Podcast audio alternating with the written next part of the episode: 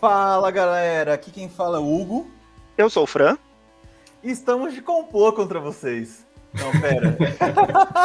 Eu podcast.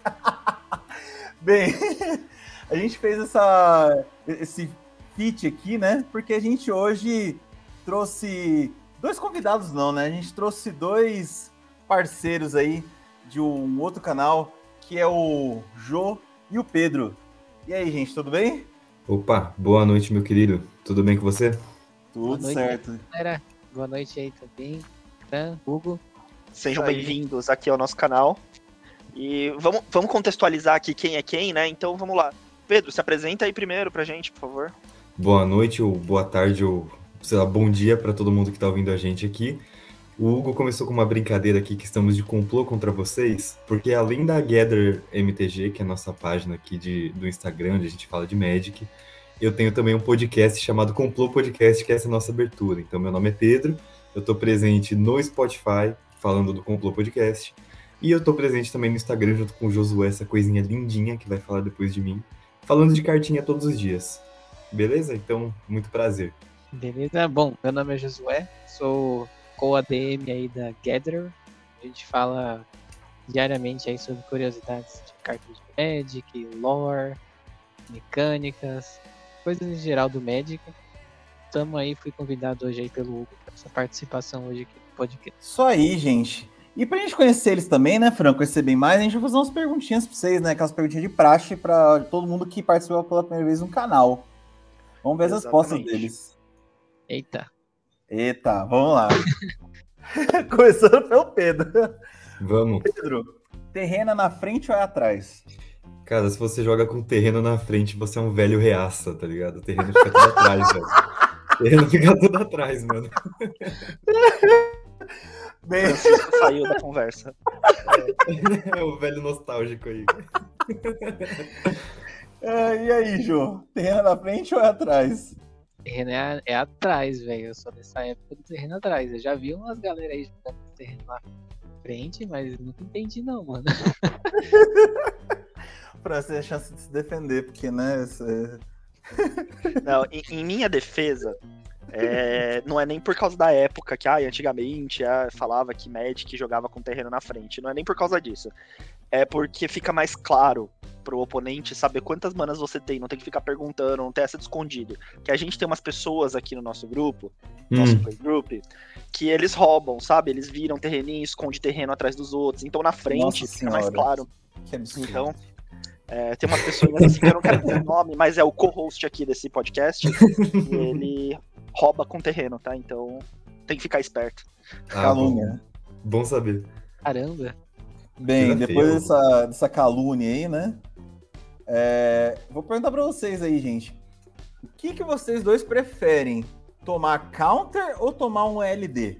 Assim, é, é- é meio complicado pra mim responder essa pergunta, porque eu tenho um deck hard control e eu montei ontem, essa semana pra ser mais exato, um deck que eventualmente come um terreninho aqui e outro ali, mas assim, por medidas de segurança.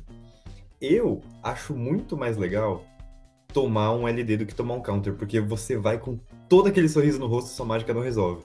Pelo menos quando o cara não tem mais o terreno, ele nem tem esperança de fazer a parada, tá ligado? Então, eu tenho esse pensamento. Rapaz. e aí, Jô? Ah, eu prefiro tomar um LD também. Mesma lógica do Pedro aí. Eu vou concordar com ele. Prefiro não ter esperança do que. de fazer uma coisa e aí o cara ir lá e anular o que eu tô fazendo.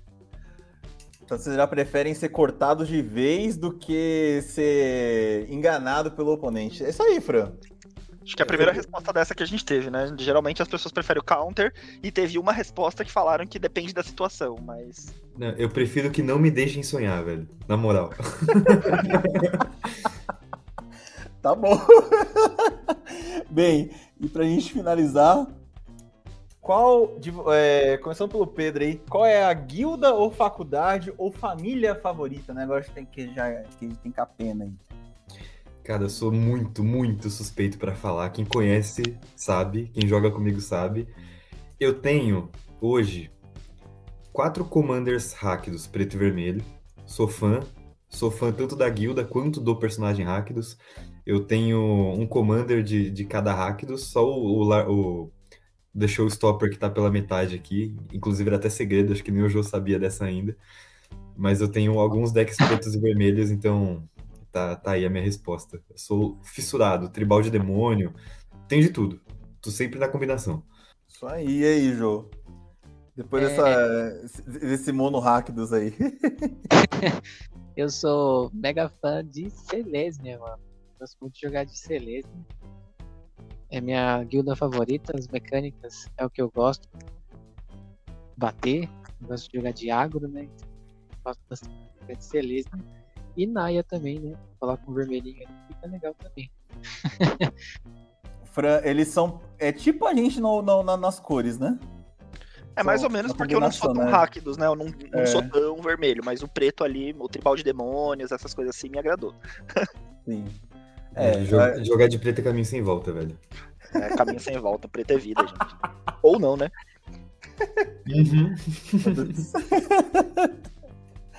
Bem, gente, e por que, que a gente chamou, né? Chamou o Jô e o Pedro aqui nesse episódio de hoje? Porque quem tá acompanhando aqui, né? Quem tá acompanhando o canal, vendo nossos stories, ou vendo a comunidade como um todo, tá sabendo que tá estreando Commander Legends 2, né?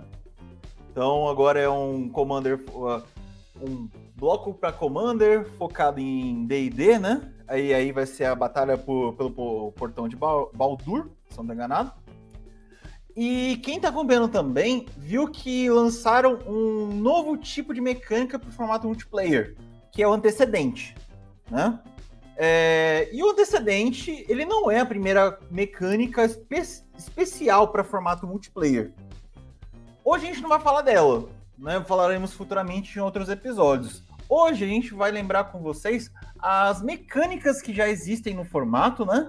E vamos dar nossa opiniãozinha aí, né? Se, se ela realmente, essas mecânicas são realmente boas, se não são, se são erros de design ou não é, se é a melhor coisa do mundo. E é isso aí. E lembrando, né? Sempre a nossa regrinha aí, nossa opinião não é pra cagar regra, né? Nossa opinião é a nossa humilde opinião que gente acha aqui jogando Commander de cozinha aí há tanto tempo que a gente joga.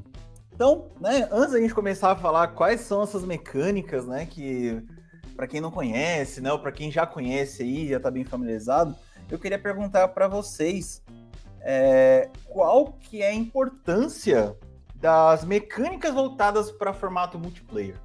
Então, cara, essas mecânicas do multiplayer, eu acho que elas são o, ponto forte do, do mesão de Commander. Acho que elas trazem muito da, da energia que o Commander é. Porque eu tenho muito essa discussão com um amigo meu, inclusive meu ex-chefe, que ele é jogador de Legacy, jogador competitivo e tal, joga essas paradas. E eu sempre tento convencer ele a vir jogar mesão. Eu falo, ah, vamos jogar Commander, jogar Commander. Ele fala, cara, você quer jogar um formato sem estratégia nenhuma, com 100 cartas, tudo bagunçado? Eu falei, não, você, você, you are missing the point, né? Você tá se perdendo aí. A questão do mesão é exatamente o oposto. A sua estratégia tá na lábia, na interação com outros jogadores. Se você pegar e explodir no turno 1, 2 ou 3 para sair ganhando, vai ter três marmanjos te batendo para te tirar do jogo. Provavelmente você vai perder. Então, a questão interação no mesão, para mim, ela é o ponto-chave. De verdade, não dá para jogar Commander focado só no que você tá fazendo. Dá, dá. Você vai combar e vai ganhar? Beleza, vai fundo. Mas vai ser um saco para todo mundo e a longo prazo acho, acho que vai ser um saco para você. Então, para mim, se você não interage, se não tem essas mecânicas de grupo, mecânicas diversificadas, o, o jogo vai perdendo brilho. Mas é a minha opinião, né? Sei lá. Bom, é, o Pedro falou um ponto importante que é para o mesão, né? E a questão da lábia também. É, o Commander ele vai muito além da gameplay padrão de um jogo competitivo, de um jogo X1. Porque no X1 é você e o cara e quem vence primeiro, né? No Commander ele vai muito além, é muito mais profunda aí a questão. Da... Às vezes você faz ah, uma aliança ali só pela amizade, só pela zoeira né? E isso que faz o Commander ser diferente. É para diversão, né? Não é para competição. E acho que a importância também cai no quesito de que o Commander veio e tomou aí um espaço muito grande agora na da comunidade. E a Wizards percebeu isso e a Wizards como uma empresa, é, eu acho, inteligente aí, capitalista, é, tá fazendo com que isso continue sendo aí o foco dos, de uma grande parte dos jogadores, o, o, multiplayer. Eu acho que você fez um comentário muito legal, rapidão, só pra emendar aqui, eu não perdi o ponto. Você falou, às vezes a gente faz jogadas pela diversão, né? O Commander, o EDH, Elder Dragon Highlander, é um formato for fun, nasceu para ser um formato para passar o tempo, um formato divertido, né? E não tirando mérito do CDH nunca, acho que ele tem seu lugar, acho ele fantástico. Mas no fundo, no fundo, o comando ele é um negócio casual, sabe? Então ter essas mecânicas, além de tornar o jogo mais dinâmico, ele dá uma certa graça, sabe? Para mim, a graça tá aí. A graça do Commander tá no, na zona e tal, na, na bagunça. Tem um deck que come meus terrenos e eu acho máximo, tá ligado? Sei lá. Cara, eu acho que vocês dois acertaram muito no ponto, sabe? Eu acho que assim, emendando aí o que o Pedro falou, né? Acho que o, o Magic, o, o mesão, né? O Commander de mesão, for fun de cozinha aí que a gente fala, ele tem uma coisa chamada king making, que é, ou seja, você, no fim das contas, às vezes você vai perder, mas você cai atirando e escolhe quem vai ser o outro vencedor, né? E daí um jogo que tem king making, não dá para você entrar é, sendo mega competitivo. Então até entendo esses jogadores que que, sei lá, que jogam competitivo e gostam dessa competitividade do Magic, eles se import... eles não vão gostar realmente do Commander, né? Porque no Commander você pode ter o melhor deck do mundo, não necessariamente você vai ganhar, porque a mesa se, se equilibra e faz o King Making. Óbvio, não estamos falando daquele deck que comba no turno 3 todo turno, sabe? Todo, toda partida. Estamos falando de decks razoáveis, né? É, mesmo que seu deck seja muito bom, em geral, a mesa se equilibra, né? E eu acho que, daí entrando no, no que o Joe falou aí, é, real, a Wizards foi muito esperta. Ela viu que o Magic precisava de um, de um sopro novo, né? Que o Magic, de forma geral, por mais que tem novas edições todos os anos, tem novas edições, né? Todos os anos não, né? A cada dois, três meses eles lotam a gente de edição. É, muito se via que o Magic estava perdendo força. Vamos ser sinceros, gente. Não tô tô tirando a informação do, da, da bunda aqui, não tenho nenhum, nenhum dado concreto, é muito do meu feeling, mas o Magic estava perdendo muita força, né? É, principalmente porque as pessoas ficaram mais velhas, né? Ficaram. É, passaram a ter responsabilidades, viraram pais, né? A galera que vinha jogando Magic. E, pelo menos assim, eu não via no Magic a entrada de pessoas novas, jovens, como tinha antigamente, né? Então o público cativo do Magic era essas pessoas mais velhas, que não tinham condição de ficar acompanhando um formato competitivo, né? Não tinham condições de ficar trocando de deck a cada não sei quanto tempo. Eles queriam mais usar as cartinhas nostálgicas dele, aquela carta, sei lá, usar o enxame vivo, que eu, por exemplo, falando no meu caso, né? Eu quero mais é usar o enxame vivo, que é uma carta lixo, mas que a hora que cai na mesa eu vou me divertir batendo e fazendo um monte de insetos, sabe? É, então, é, eu acho que muito do Commander é justamente essa galera que ficou mais velha e hoje não tem tempo, muitas vezes. Tô generalizando, tá? Mas não tem tempo de ficar acompanhando o competitivo, um cenário competitivo. E a Wizards foi muito esperta, sim, de ver que tinha uma oportunidade ali de ganho de dinheiro muito forte, né? E nada mais é dessas mecânicas feitas para multiplayer, nada mais é do que a Wizards falando assim, então, vou fazer vocês gastarem uma grana comigo. Vocês vão ser casuais e tudo mais, mas vocês vão gastar uma grana comigo, né? E deu muito certo, né? E eu acho que, é, só para finalizar aqui, porque eu já falei pra caramba, é, eu acho que faz com que muito no começo, né? Hoje eu vejo muito menos esse esse preconceito, mas tinha muito no começo falando que Commander nem era Magic, né? E a Wizards focar tanto, sempre tá lançando cartas, edições e tudo mais focadas no Commander, é, faz com que a gente se sinta incluído, né? Hoje eu me sinto incluído na, na, comunidade do Magic. Quando sai uma edição, eu sei que ali tem cartas pensadas para mim, né? Não só os decks de Commander, mas as cartas da edição, eu sei que a Wizards pensou em algumas coisas para os comandeiros, né? Então, é, eu me sinto incluído dentro para falar de um senso de comunidade. Commander é Magic, né? Sim, complementando o que vocês estão falando, né? O essenci... o, um ponto muito importante de, de, mecânica multiplayer é, além de falar, ah, nós estamos vendo vocês, né? Nós estamos querendo que vocês continuem.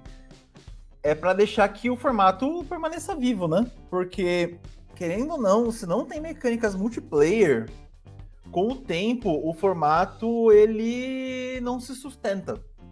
Porque a gente tem um grande problema no Commander. O Commander básico são quatro pessoas, né? Pô, lidar com três jogadores sem nada que afete oponentes ou todo mundo participe de alguma maneira é complicadíssimo se lidar no jogo. Então as mecânicas multiplayer para mim são essenciais para ajudar a sustentar o formato, para falar o seguinte, estamos focando também no multiplayer, né? Porque se fosse só mecânicas voltadas para um jogador, só coisa para um player só, talvez o formato não sustentasse mais como sustentando nos dias de hoje. E só, só complementando aí, Hugo, é, eu acho que é, se você ainda tem esse preconceito, você que está nos ouvindo, né? Provavelmente se você está ouvindo a gente é porque você é um comandeiro, né? Mas se de repente tem algum amigo, um conhecido, ou você está ouvindo a gente, caiu de paraquedas, e você tem ainda esse preconceito com, com o Commander, é, a, o que eu tenho para provar é que muito antes do Commander existir, já existiam cartas que falavam com temáticas multiplayer, né? Já falava assim, é, escolha um oponente, né? É, dá dano em múltiplos jogadores, né? Então isso já existia muito antes do Commanders existir, né? Então já existiam formatos multiplayers. Isso aí, gente. Então, né? Tá dada aí a nossa palavra aí do, da importância do, do formato multiplayer.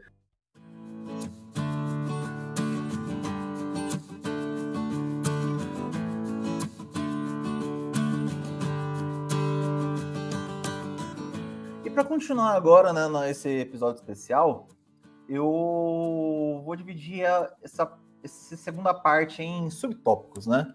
A gente vai falar agora das mecânicas que existem para formato multiplayer. Como é que a gente vai fazer?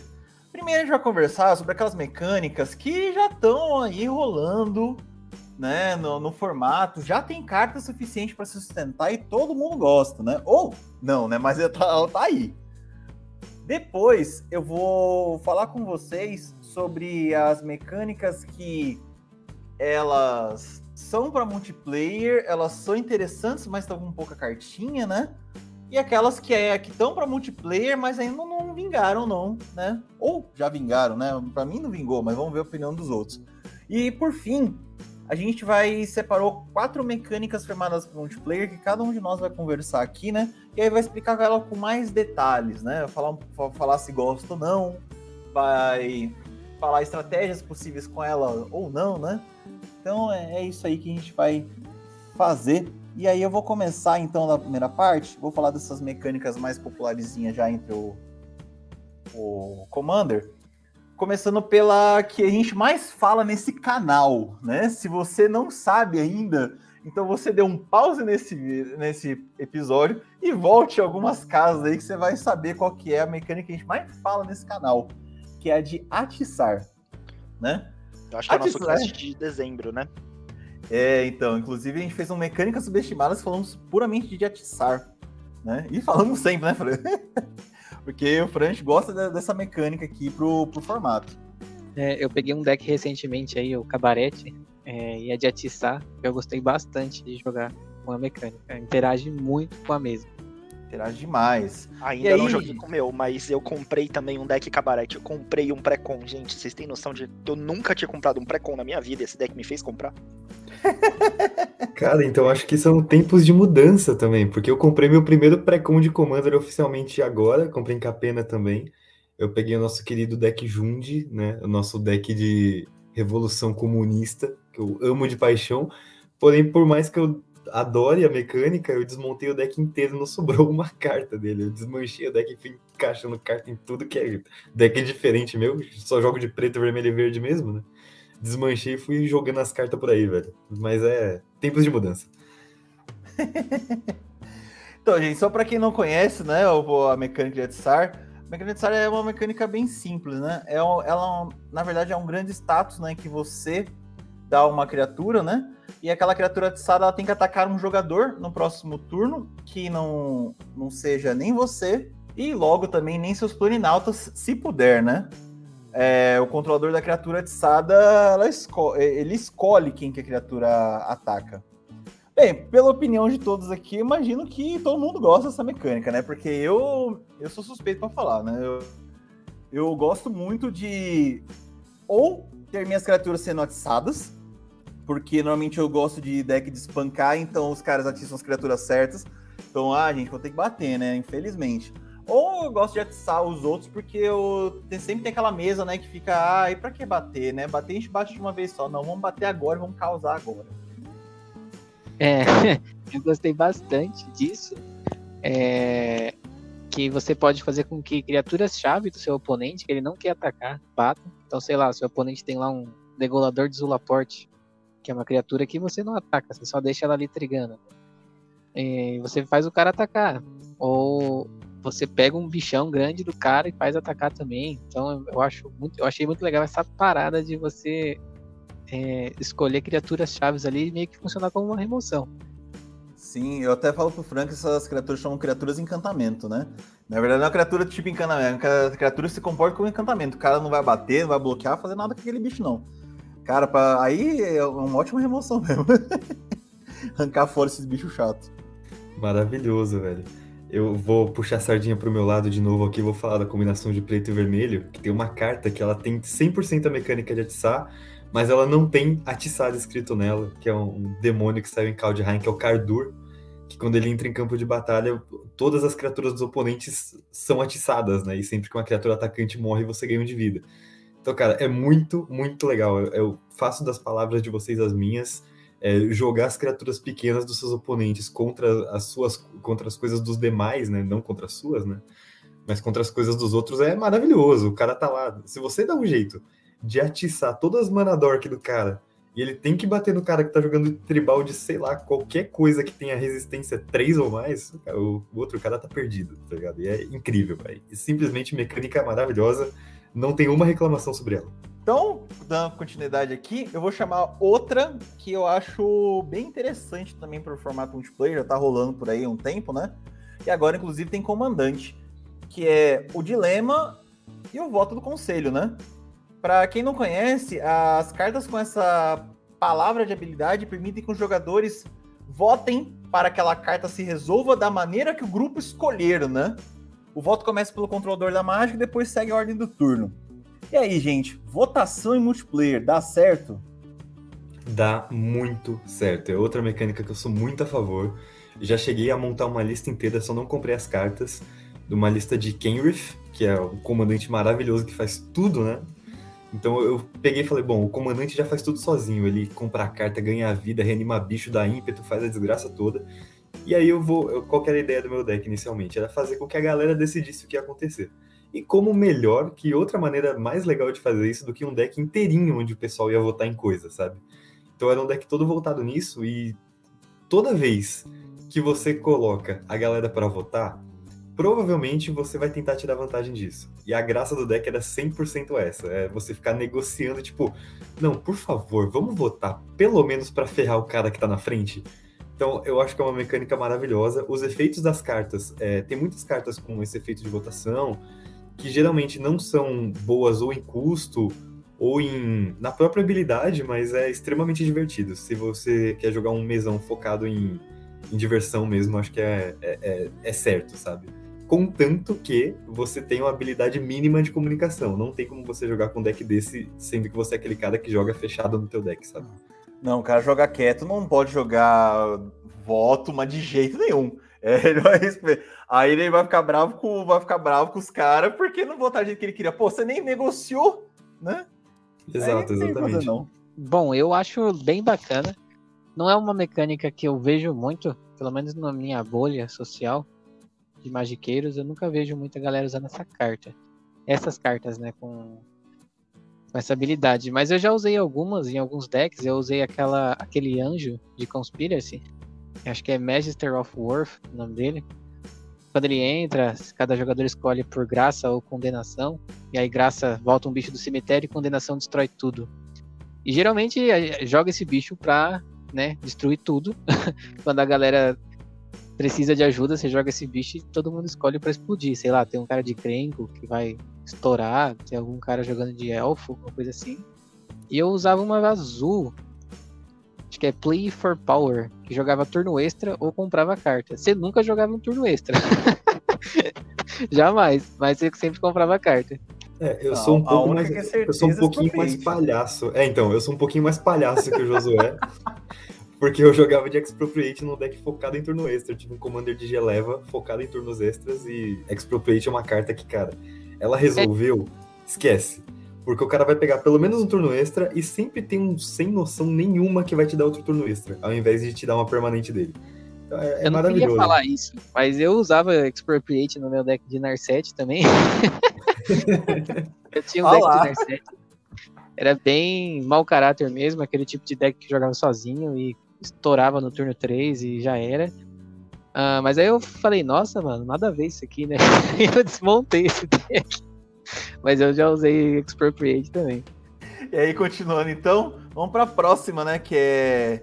Que agora, né, se tornou uma mecânica com mais coisas, né? Graças a também a Commander Legends 2, que é Myriad. Né? A criatura com Myriad, quando ela ataca, você pode fazer uma cópia dela para cada oponente que você não está atacando com aquela criatura.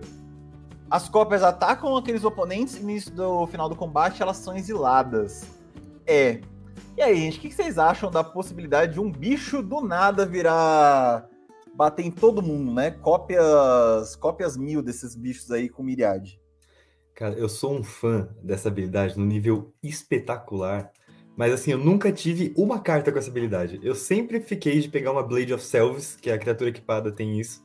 E eu nunca peguei, mas é, eu sempre pensei, pô, eu quero pegar essa habilidade não para dar pancada em geral.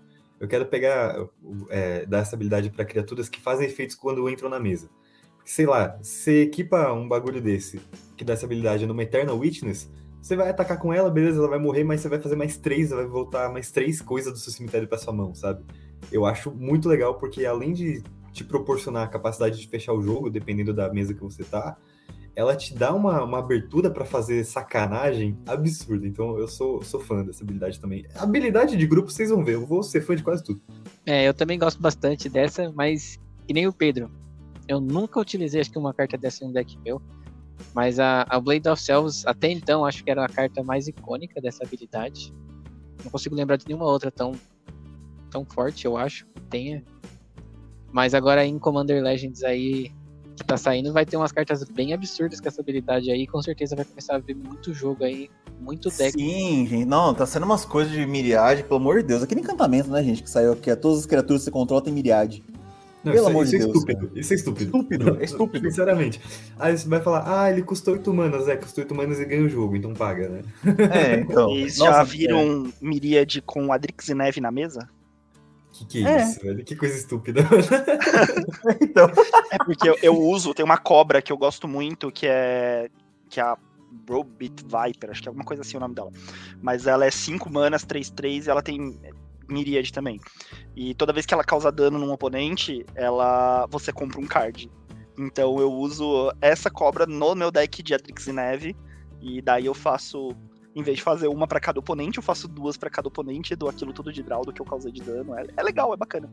É, você nem tem que ir tão além, tá Bacana, ligado? bacana. Você dá, mi- você dá Mirad pra um Mool Drifter, vai entrar três cópias e vai comprar seis cartas, sabe?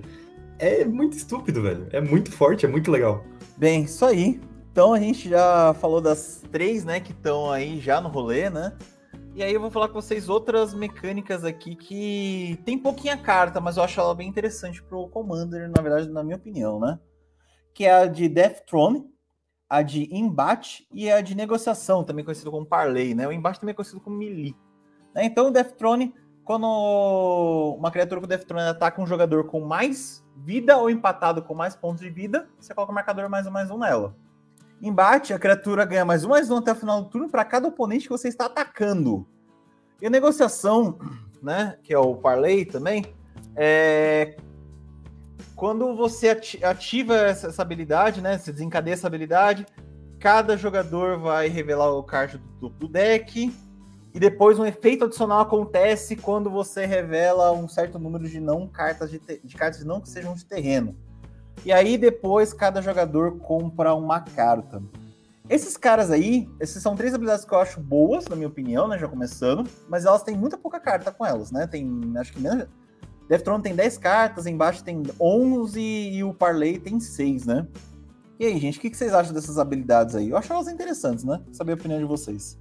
Eu acho que dessas três, falando em power level primeiro, acho que Dethrone é, acho que é a mais divertida e é é a mais, mais forte também, não sei. Acho que é porque as cartas que saíram com essa habilidade são relativamente mais fortes que as demais, né?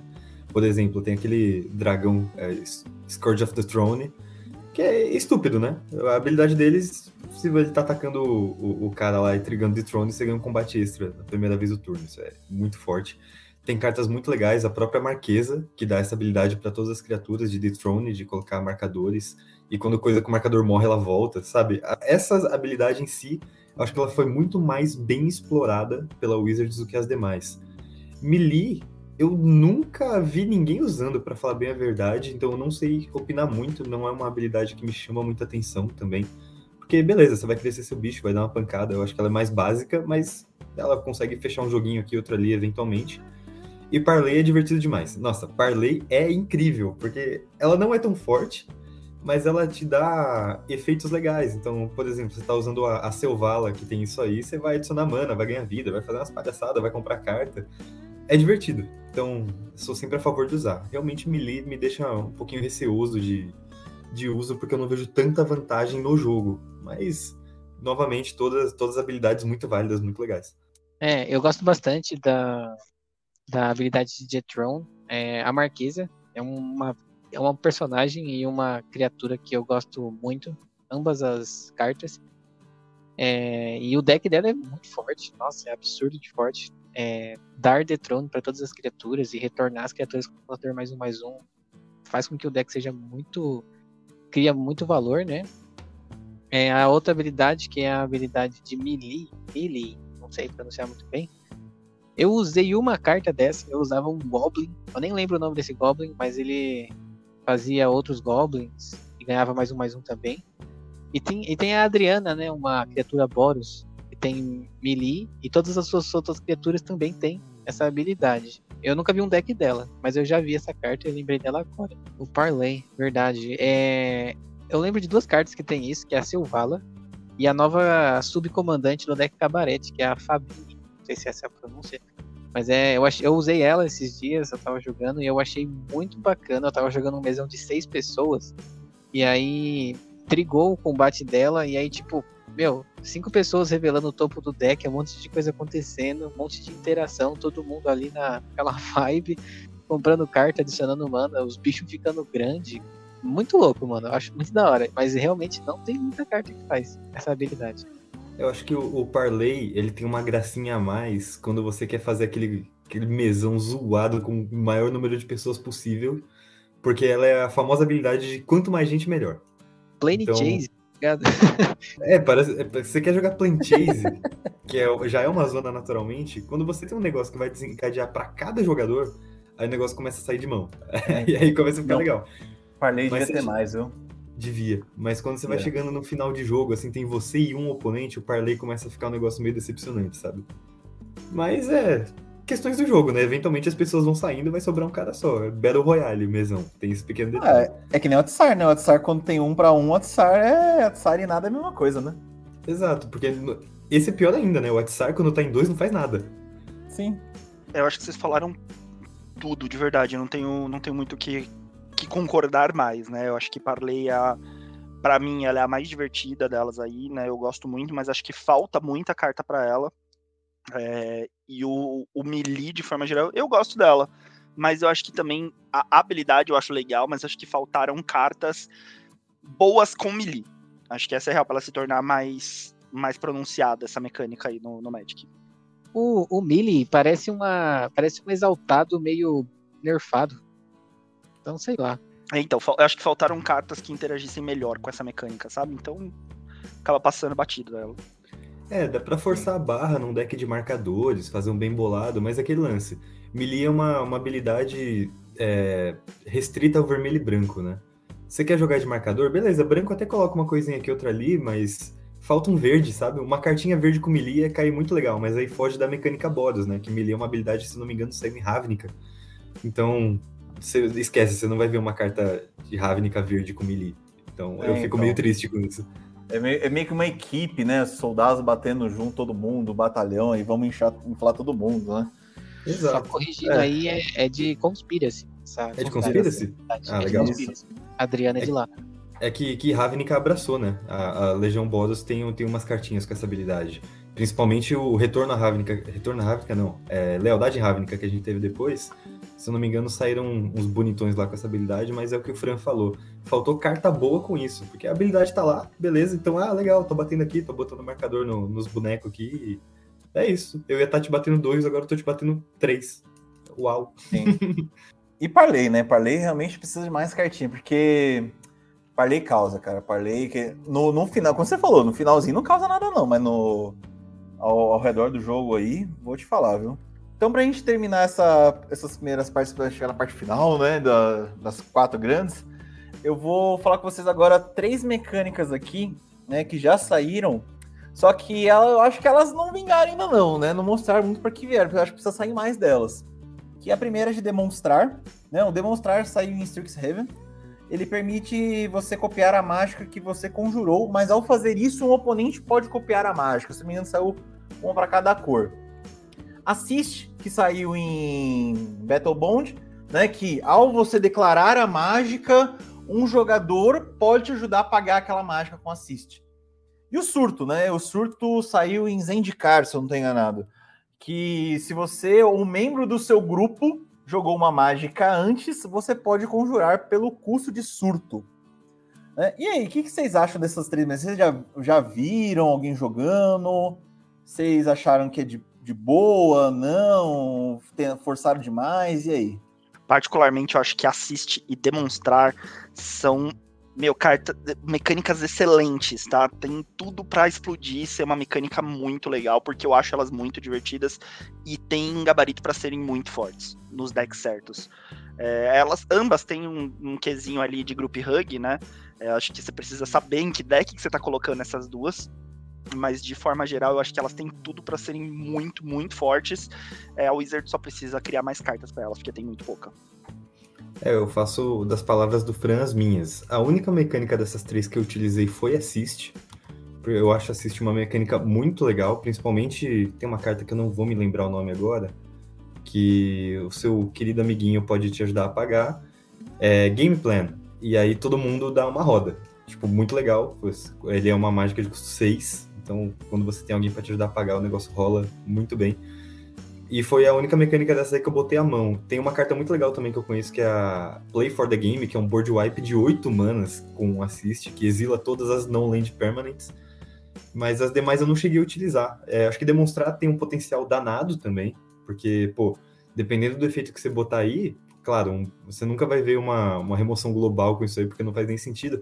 Mas você faz uma remoção pontual. E aí tem dois problemas na mesa. E você fala pro seu amiguinho, aquele que tá alinhado com você, fala, ó Josué tá muito na frente, a gente precisa estragar o dia dele. Eu vou quebrar uma criatura, você quebra outra, pode ser? Pode ser. Então aí também vai voltar naquilo que a gente falou antes, né, do é, jogo, jogo conversado. Você tem que alinhar expectativas antes de conjurar uma coisa dessa, porque senão você dá uma remoção na parada do cara e o, o cara que você escolheu para copiar o negócio vai detonar uma parada sua. Então você tá sujeito ao, ao problema. É, aqui é meu ponto sobre essas habilidades aí. Bom, uh, eu gosto bastante da habilidade de assist eu uso aquela viagem coletiva. É esse o nome? É uma verde que busca terreno? Essa carta é muito louca. Essa mesmo, ela é muito boa. Eu uso ela no meu deck de Zakama, então. É, é, um, é um assist, entre aspas, né? Vou, vou é. Bem lembrado, essas, essas, essas cartas de coisa, coisa coletiva, né? Ah, as uhum. cartas coletivas. que estão de Battle Bond essas cartas, não são? Eu acho que Oi? são. Essa, essas são demais. Tem uma lá que todo mundo pode te ajudar a pagar e todo mundo compra X, sabe? Então você é. conversa antes fala, ó, antes de passar pro meu turno aqui, ó, todo mundo segura umas maninhas de pé aí. Se cada um botar duas manas aqui no negócio, a gente vai comprar oito cartas, viu? Só, só pra deixar é... claro pra todo mundo. Minds Aglow, se eu não me engano. Eu não sei o nome Minds Aglow. Mas... Só que nem sempre funciona assim, né? Porque, assim, você coloca esse tipo de carta no deck em que você vai sair na frente. Por exemplo, no meu. Não, sempre, se eu é. colocar quatro lands, mano, no turno 3, eu vou castar a Zakama rapidinho. Então é um, é um grande problema para os oponentes. Então é, é uma habilidade que tem um, é uma espada de dois gumes, né? É, eu sou, eu sou bem, bem suspeito para falar, eu sou hipócrita, tá? Porque eu sempre adoro que paguem minhas coisas e eu nunca pago a dos outros. Sempre que o José vem com essa palhaçadinha e fala, ó, oh, cada um pode pagar X pra buscar X terrenos. Eu falo, beleza, então paga o seu X aí e fica quieto, tá ligado?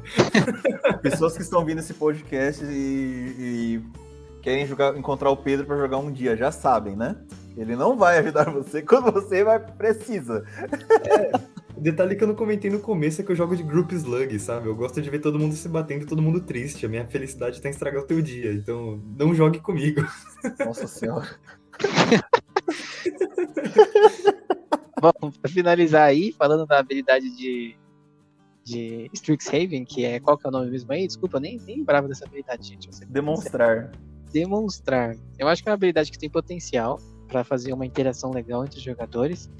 E a última que é Ah, o surto, né? Que é, que é mais de game de times, né? Tipo um Hum, Commander é- 2x2, por exemplo. É, eu não acho muito legal, não. Muito bacana, acho que não tem muito potencial, não. Mas eu gostaria de fazer uma, uma menção aqui, que em Commander 2013 saiu uma habilidade chamada, uma keyword, né? Chamada Oferta Tentadora. Que é muito legal. Que era um ciclo de cartas de várias de cada cor. A verde era você busca um terreno e cada oponente pode buscar um terreno. E para cada oponente que busca um terreno, você pode buscar um terreno. Ah, isso é mais. incrível. Isso é incrível. Essa Cara, carta carta eu, eu eu, acho incrível que essa é a única que todo mundo vai. O Franco, Sim. eu acho que o Franco concorda. Fran, todo mundo vai, porque assim, fica aquela história. Ah, eu vou ajudar ele, mas o cara joga isso quando tem um cara desesperado. O cara desesperado vai, vai olhar assim, vai, eu vou. E aí todo mundo vai junto. É, Na real, no, no nosso, no nosso playgroup aqui, toda vez que alguém joga isso, é, fica todo mundo, ah, não, acho que eu não vou, acho que eu não vou. Daí um vai, daí todo mundo fala assim, ah, então já que você foi, né, você foi ajudar ele, eu vou fazer também. É, é porque esse é um efeito muito pontual que, assim, beleza. Se, se você for, você vai ajudar outro cara. Mas se dois dos seus oponentes forem e o- só você não for, cara, você vai ficar muito pra trás no jogo. Então você acaba indo no embalo e o cara que conjurou a mágica vai dar um passo na frente tão absurdo, mas você fala, tá, mas como os outros, nós outros três subimos um pouquinho também, a gente tenta te alcançar, sabe? Essa é uma carta muito legal. Tem uma carta que saiu em Commander Legends 1, eu não vou lembrar o nome dela agora. Mas é um elfo que quando entra em campo, cada oponente pode buscar dois terrenos, três terrenos no deck, botar dois na mesa e passar um pra você. Então todo mundo ganha dois terrenos, você ganha um. Ele não tem nenhuma keyword, não tem nada assim, mas a mecânica é muito similar. Se você é o único que não pega os dois terrenos, beleza, você tá dois ou três terrenos atrás de todo mundo, sabe? É triste. Aí você vai. Sim, tem um negócio muito interessante dessas, cartas multiplayer. É que é é o cara ir na onda. Tipo, tem playgroup que não vai fazer ninguém vai fazer nada. Você vai quebrar a cara mesmo. Você vai pagar quatro e vai buscar um terreno. Mas tem, dependendo da situação que você for jogar, vai todo mundo no embalo que você, você, você fica surpreso. Eu já vi, do nada, o cara buscar. Buscou um terreno X, né? Acho que foi palco dramático. E o pessoal começou a buscar coisa também. Do nada ele fechou o kit Urza. Nossa, isso é ridículo. É, então. Putz, o cara fechou o kit Urza. Vocês deixaram o cara fechar kit Urza do nada. Não, Ou a Kit dupla, Urza né? no Pegar melhor o dos Borg, casos, o, né? é, o Borg com cofres. Exato, é isso que eu ia falar. Kit Urza é o melhor dos casos. O cara pegou É. o Urborg Coffee e você esquece. Fala, tá, beleza, o cara Esquece. tem 80 manas no turno 4. E quando o É amiguinho faz pra buscar os portões. É, pega todos e ainda pega o, o último, né? O, o- aquele lá que tomou O, o spike. Maze End. Maze End. É, É, triste. me- mecânicas multiplayer, quando, quando vai no embalo as coisas, cara, é um negócio que você fica desacreditado. Assim, todo mundo desanda, do nada, aquele jogo totalmente estratégico virou uma zona. que é o bom do Commander, quando o jogo vira uma zona.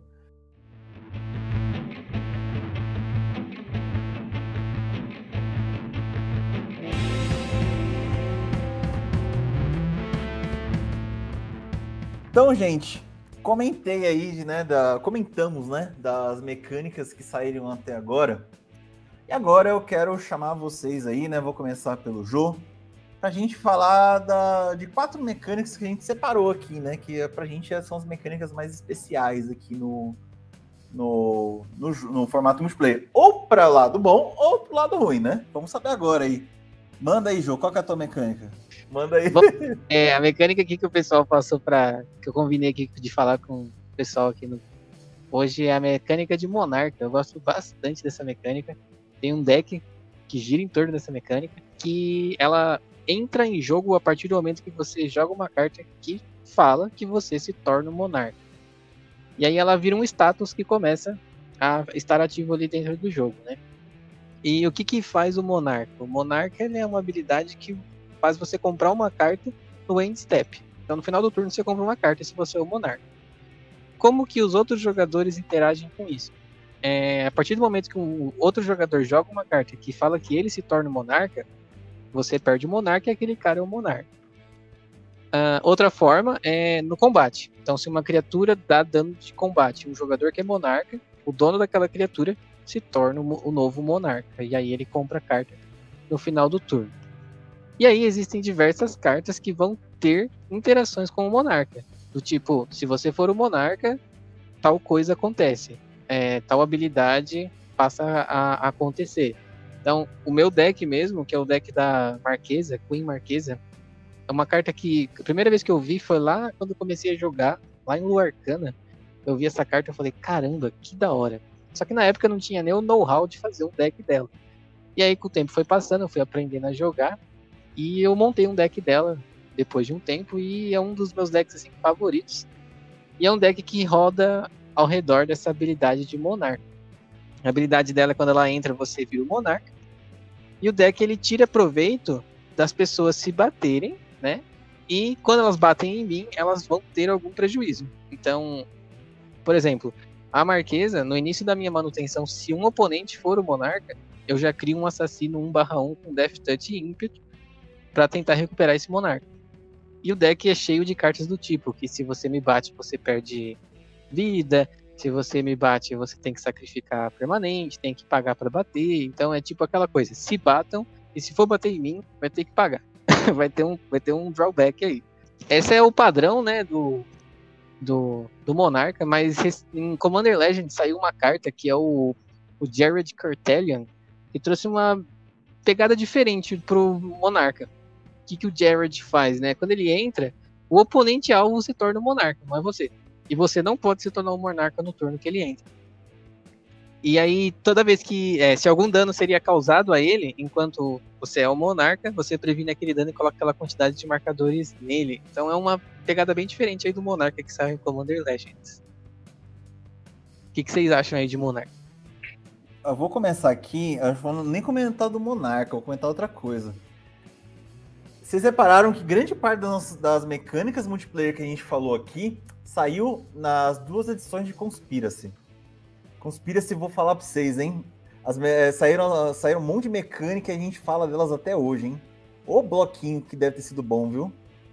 Conspiracy é um negócio que podia voltar brincando, né? Mas eu Nossa, acho que, cara. me corrijam se eu estiver errado, ela foi uma. Conspiracy foi um produto lançado à parte, não foi? Acho que foi, não, che não, chegou foi, a jogar standard, foi pra brincar de draft, é, Foi pra brincar de draft, né? Foi Ele era um produto exclusivo para draft. É. é. legal pra caramba, tem muita carta muito legal perdida aí que Sim. como nunca foi reprintada, tá custando os olhos da cara aí. E a gente aceita, porque, pô, só ela faz esse efeito, né? É, eu vou falar pra vocês, ó, Wizard, parabéns, o Conspiracy foi. As duas edições de Conspiracy, né? É Sim. sensacional. Trouxeram coisas pro multiplayer que a gente é, joga até hoje, né? Inclusive pede por mais cartas delas, né? Aguardo ansioso Conspiracy 3, pô. Ouviu, né, Wizard? Fica o recado aí. Então, agora tomando, dando um passinho aqui à frente, eu vou falar junto com, com o jogo da mecânica de Monarca aí. É, é uma mecânica, como o Jô trouxe, ela é muito dinâmica, então ela não é atiçar, mas faz as pessoas se, se baterem. E eu, eu, não sei se o Jô falou, eu acho que eu perdi esse pequeno detalhe, o que o Monarca faz, né? Porque tem cartas que te dão vantagem disso, mas o Monarca no fim do turno compra uma carta. Ele dá um, dá um draw adicional. Ah, ele falou sim, falou sim. Falou, né? Então, isso é uma coisa muito legal, porque, por exemplo, eu tenho péssimo hábito de jogar com decks que acabam descartando minha própria mão. Eu, eu sei, eu sou maluco.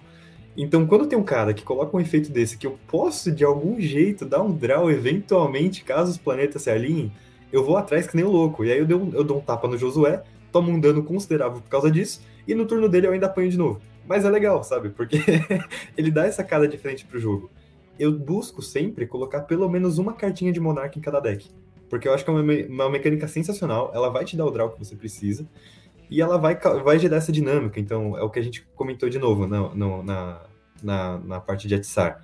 É, ele vai fazer, às vezes, o cara fazer uma jogada que você não espera em busca de, um, de uma recompensa mínima que é um draw no fim do turno.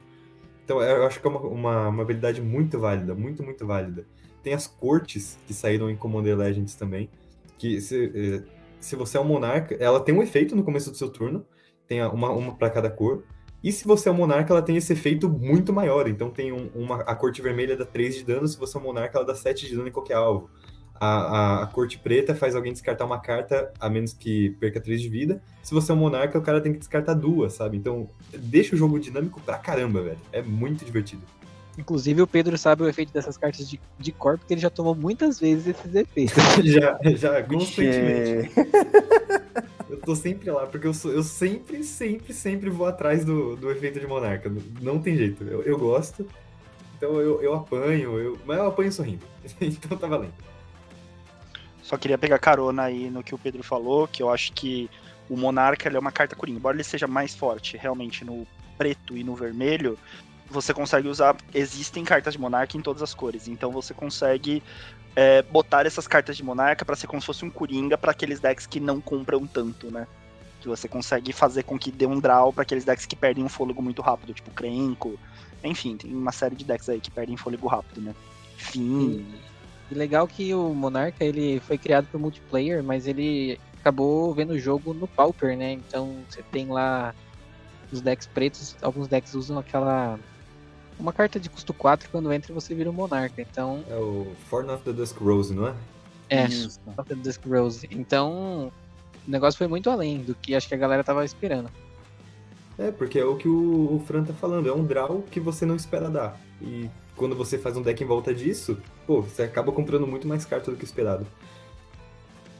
Sim, ou, ou dá pra você também fazer. Dá pra fazer muita coisa com o Monarca. Tipo, eu tenho um deck de pirata que o subtema é monarca. Né? Eu, eu pego as cartas de todo mundo, só que do nada quero negócio status de monarca. Pirata do monarca para quê? Pra acelerar o topo de todo mundo pra eu ter coisa boa depois para jogar, né? Então assim, ah, opa, tem monarca na mesa aqui, né? Vou comprar aqui e tal, não, mas vou. Eu quero tirar coisa que pode ser ruim no topo de vocês aí. E Piratinha gosta também de roubar depois do status, né? Eu acho que essa é a mensagem principal aqui sobre o Monarca, né? Ela é uma mecânica que você pode construir um deck em cima dela e vai ficar um deck muito bom, mas você não precisa. Você pode colocar uma cartinha, duas cartinhas de Monarca ali perdidas no meio do deck, que também vai funcionar muito bem. Isso aí. É uma bem, coisa que eu gostaria de completar. Desculpa aí, desculpa, Hugo. Manda, é, manda, manda. Que a habilidade, quando, por exemplo, digamos que o Hugo é um monarca, e aí o Pedro, na sua ânsia por querer comprar uma carta, ele bate no Hugo, só que o Hugo tava com pouca vida e aí o Hugo morre. Ou sei lá, ao invés do Pedro bater nele, o Pedro mata ele sem, sem bater. Sei lá, mata com dano é, direto, alguma coisa do tipo, e o Hugo era o monarca. É, para quem fica o monarca, então? Se ele morrer com o monarca sem tomar o dano de combate. O monarca fica com o próximo jogador ativo. Então, o próximo jogador que jogaria se torna o monarca naquele momento, quando o cara morre. É, é, aí... é, a grande, é, é, a grande rasteira, né? Você vai dar pro jogador ativo. Isso aí é uma coisa roubada demais. É, Inclusive, né, gente? Inclusive, já adiantando para vocês aí, se vocês quiserem saber mais sobre as regras do Monarca, vai lá depois no Arroba Comandeiros que vai ter um, po vai ter um post esperando vocês falando sobre as regras de Monarca e esses detalhes ínfimos aí dessa habilidade sem vergonha. Aproveitando a sardinha aqui, né? Vamos aproveitar e puxar a sardinha pro nosso lado também. Porque em parceria com isso aqui a gente vai soltar também a, essa lista do deck do Jô aí, para quem quiser se inspirar em, em, decks de Monarca. Porque é um deck muito bem construído, eu tenho que dizer que odeio ele, odeio, muito. Quero que pegue fogo as cartas 10 vezes. Mas é um deck muito bem construído, o cara montou um deck control preto, vermelho e branco, velho. Tá ligado? Tem que dar o crédito pro maluco, é um deck muito legal, então vocês vão ver de pertinho lá como funciona, quais são as cartinhas que rodam. Isso aí. Isso aí, minha gente. Bem, depois desse breve merchan aqui, esse breve intervalo, né? Eu vou chamar aqui o meu parceiro aqui do, do Comandeiros. Fran, e aí, qual é a mecânica que você quer puxar pra gente aí do multiplayer? Bom, eu vou falar sobre uma mecânica que ela tem pouquíssimas cartas, tem apenas sete cartas, acho que é a que menos tem cartas de todas que a gente tá falando. Não, não é a que menos tem, porque acho que a que o Pedro vai falar tem menos do que a minha. É... Só que eu acho que é, valia muito a pena falar ela pela importância que ela tem. Porque são cartas que tem em comandantes e muita gente gosta desse, dos comandantes em voltas dessa mecânica que é marcador de experiência. Tá? Marcador de experiência é uma mecânica que foi lançada em 2015, né, no, nos decks pré-cons de Commander de 2015. Uh, ah, inicialmente, né, existiam apenas cinco cartas, né, os cinco comandantes desses decks tinham essa mecânica, e eles eram em cores é, opostas, né, as cores inimigas. Então tinha um preto e branco, um azul e verde, um vermelho e branco, um preto e verde e o último azul e vermelho. Tá? Então essas cinco eram as únicas cartas com a mecânica de marcador de experiência. Depois, em Icória, veio mais uma carta com marcador de experiência, agora nas cores Mardu, né, vermelho, branco e preto. E agora, né, né, na última edição que saiu, saiu uma sétima carta com, com essa mecânica, que é a Mintara. Né, eu não sei se, se, é assim que fala o nome dela, mas todas elas são cartas excelentes para você montar elas como comandantes. Então acho que a importância delas é muito grande, valia a pena falar, principalmente porque eu já tive deck de uma, já pensei em montar deck de outra e tenho atualmente o deck de outra. Então é uma mecânica que eu conheço muito bem, porque eu já pesquisei pra caramba sobre ela. Uh, como é que funciona o marcador de experiência? Basicamente, as cartas, né, esses comandantes que tem, eles têm algum trig que acontece que faz com que você ganhe marcadores de experiência. Esses marcadores de experiência não são colocados em nenhuma carta, eles ficam no jogador, então é o jogador ganha marcadores de experiência. E depois ela vai ter alguma habilidade que vai desencadear a partir da quantidade de marcadores de experiência que você tem.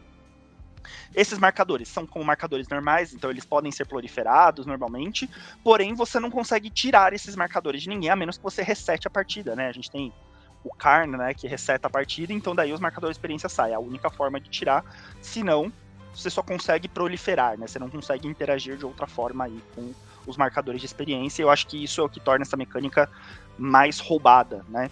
E mesmo que o comandante, né, que é quem fez você ganhar os marcadores de experiência, saia de jogo, né, volte para a zona de comando, seja exilado, enfim, o que for, como o marcador de experiência é no jogador, eles permanecem, né? Uh, a gente tem aí como os três destaques é, dessa mecânica o Ezuri, Claw of Progress, é, o Mizix of the Ismagnus e a Meren of the Clan Neotooth.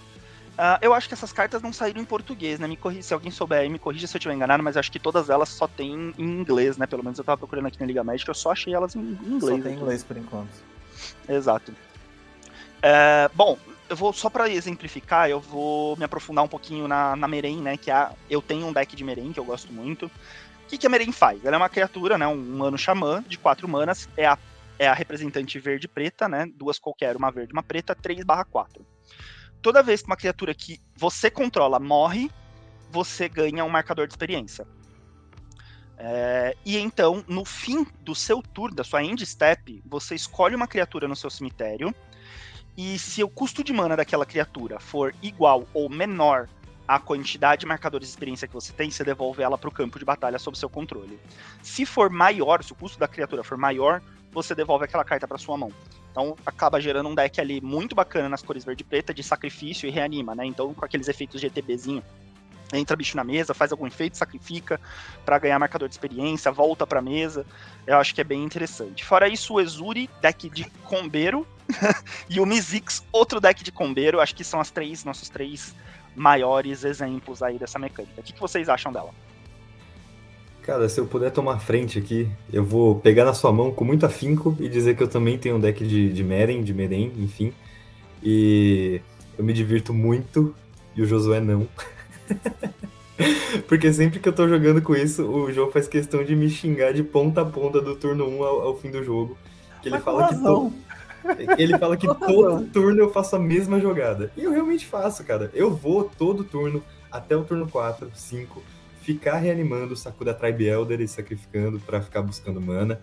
Na sequência, eu vou ficar fazendo bicho sacrificando, por exemplo, chupa-cabra, para ficar entrando e destruindo bicho. E no fim do jogo eu vou ficar reanimando sem parar o Spore Frog para prevenir o dano que vindo em mim. Vou. E como eu vou fechar, fechar o jogo? Reanimando sem parar o Mercador Cinzento. É isso. O meu deck vai fazer isso. E o resto do jogo é ou tutor para cemitério ou tutor para mesa. É um deck muito consistente. O Fran trouxe aqui, realmente é um deck muito fechadinho, muito legal. Eu acho que realmente é a, a carta de destaque para essa habilidade, porque ela traz muito bem e é, se eu não me engano, aqui é a minha opinião, tá? Ela é a, criatura mais fácil de conseguir marcadores de experiência no, no jogo. Claro, o, eu tenho um terror do Ezuri, porque a primeira vez que eu joguei Commander foi contra um deck de Ezuri de um amigo nosso. E ele falou, ah, que, eu falei, o que, que o bicho faz? Ele falou, ah, eu coloco o marcador nos bichinhos. Eu falei, pô, legal. Aí, turno 3, ele fez um bicho 15-15 me bateu. Eu falei, nossa, meio ardido, né? Mas o negócio é meio feio. de Ezuri. É, Exuri é uma coisa tenebrosa, velho.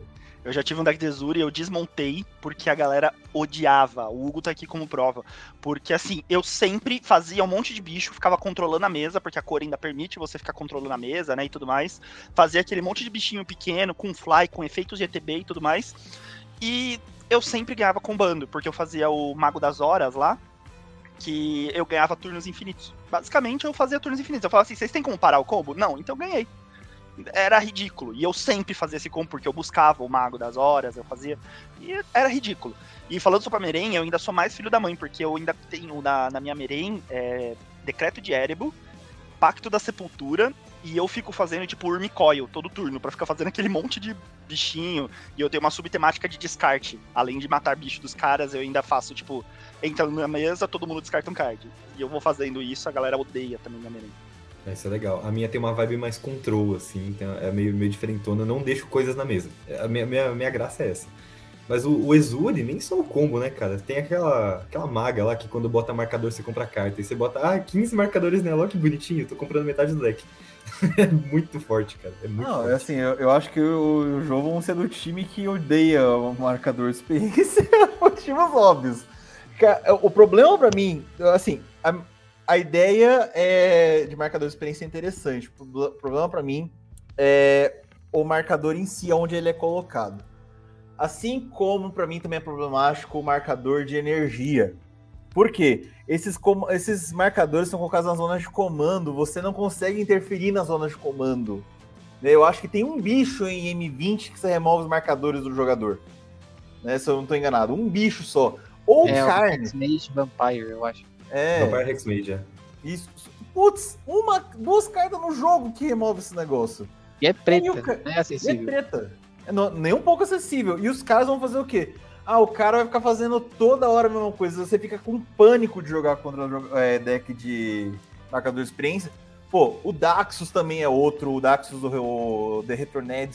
Não, o Daxus Retornado Caraca. também é outro. Porque o cara vai fazer encantamento a rodo. Aí do nada ele vai começar a fazer uns bichão. E o Mizix, né? Mizix, se você deixar quieto, o cara combou. Olhou Sim, pro é. lado, ou- ou é, piscou errado, o cara combou. Você me lembrou da existência do Daxus, cara, que é uma carta incrível, que eu nunca vi nenhum deck dele. Eu sempre tive vontade, só que eu tenho um pé atrás de jogar de branco. Então eu nunca montei o deck dele, realmente. Não fui atrás. Mas se eu fosse montar um, um deck de marcador de experiência que não fosse a Meren, seria facilmente o Daxus, que é- é uma mecânica muito diferente, porque você pode fazer um deck meio pillow forte, assim, com encantamentos que não deixam ninguém te bater, e aí uma vez que você trava a galera de te bater, você começa a fazer uns bichos estupidamente grandes, e aí é dois palitos pra você fechar a partida. é bem legal, é bem legal. partida. Mas eu, eu, pra mim, eu acho que o problemático de- da, a ideia é, é que esses marcadores ficam no jogador e tu não remove. É um pânico pra jogar contra esse tipo de deck. Tipo, você, você fica, dependendo da situação, você fica dependente de matar toda hora o comandante do cara, ou vou ter que. Ah, você vai ser arrancado da mesa. Por exemplo, né, vocês dois têm Merém. Merém com seis marcadores não precisa de mais nada. Não, é, Merém eu sem até paro de marcar. É, Eu- pra quê? 100% paro de marcar. Porque ah, a Mizix também. A Mizix chegou no quarto, quinto marca- marcador, pode parar de contar, porque tá- vai estar tudo custando só os coloridinhos do- das Sim. cartas. O Eu França, acho o que sexto marcador é coloca o Cocucho, acabou. É, eu fico fazendo cocucho e mato geral também. O, eu acho que o, pior do- dos cinco que saíram, né? Os cinco comandantes, não tô nem falando das duas últimas que saíram. É o Kaleme, né? Que o Kaleme ele é muito difícil por uma questão simples de que você precisa fazer criaturas com poder 5 ou mais, e daí. Daí é osso, né? Tem Daí que é ficar osso, fazendo porque- pra ele ser um Voltron, né? E daí você vai ficar- ter que ficar fazendo criaturas com 5 ou mais pra ele ser o Voltron, porque ele é que fica mais um mais um e bate, né? Exato, e, co- como você já tá com uma borda de bicho grande, é meio irrelevante. E se você pegar pra ver, o deck Boros padrão, claro, você vai fazer um deck de anjo, que Boros tem muitos anjos legais. Legal, você vai fazer seus anjos lá. Mas o que o deck Boros costuma fazer são bichos de poder 2, 3 a rodo. Você faz vários bichinhos, então você não ganha experiência. Então, eu acho que tem um, um- um- uma questão de design que pega um pouquinho aí. Acho que o- um dos que é rela- relativamente balanceado é o que saiu em Core, que eu não vou saber o nome agora, me fugiu o nome da carta, Chelsea. mas que. O Kelsen, né? Que ele vira pra pingar um de dano num bicho, se o bicho morrer, você ganha experiência e ele ganha um marcador. E ele tem vigilância, então ele bate e depois você vira pra matar uma coisinha. Então você dá, dá Death Touch pra ele, ele começa a rodar legal.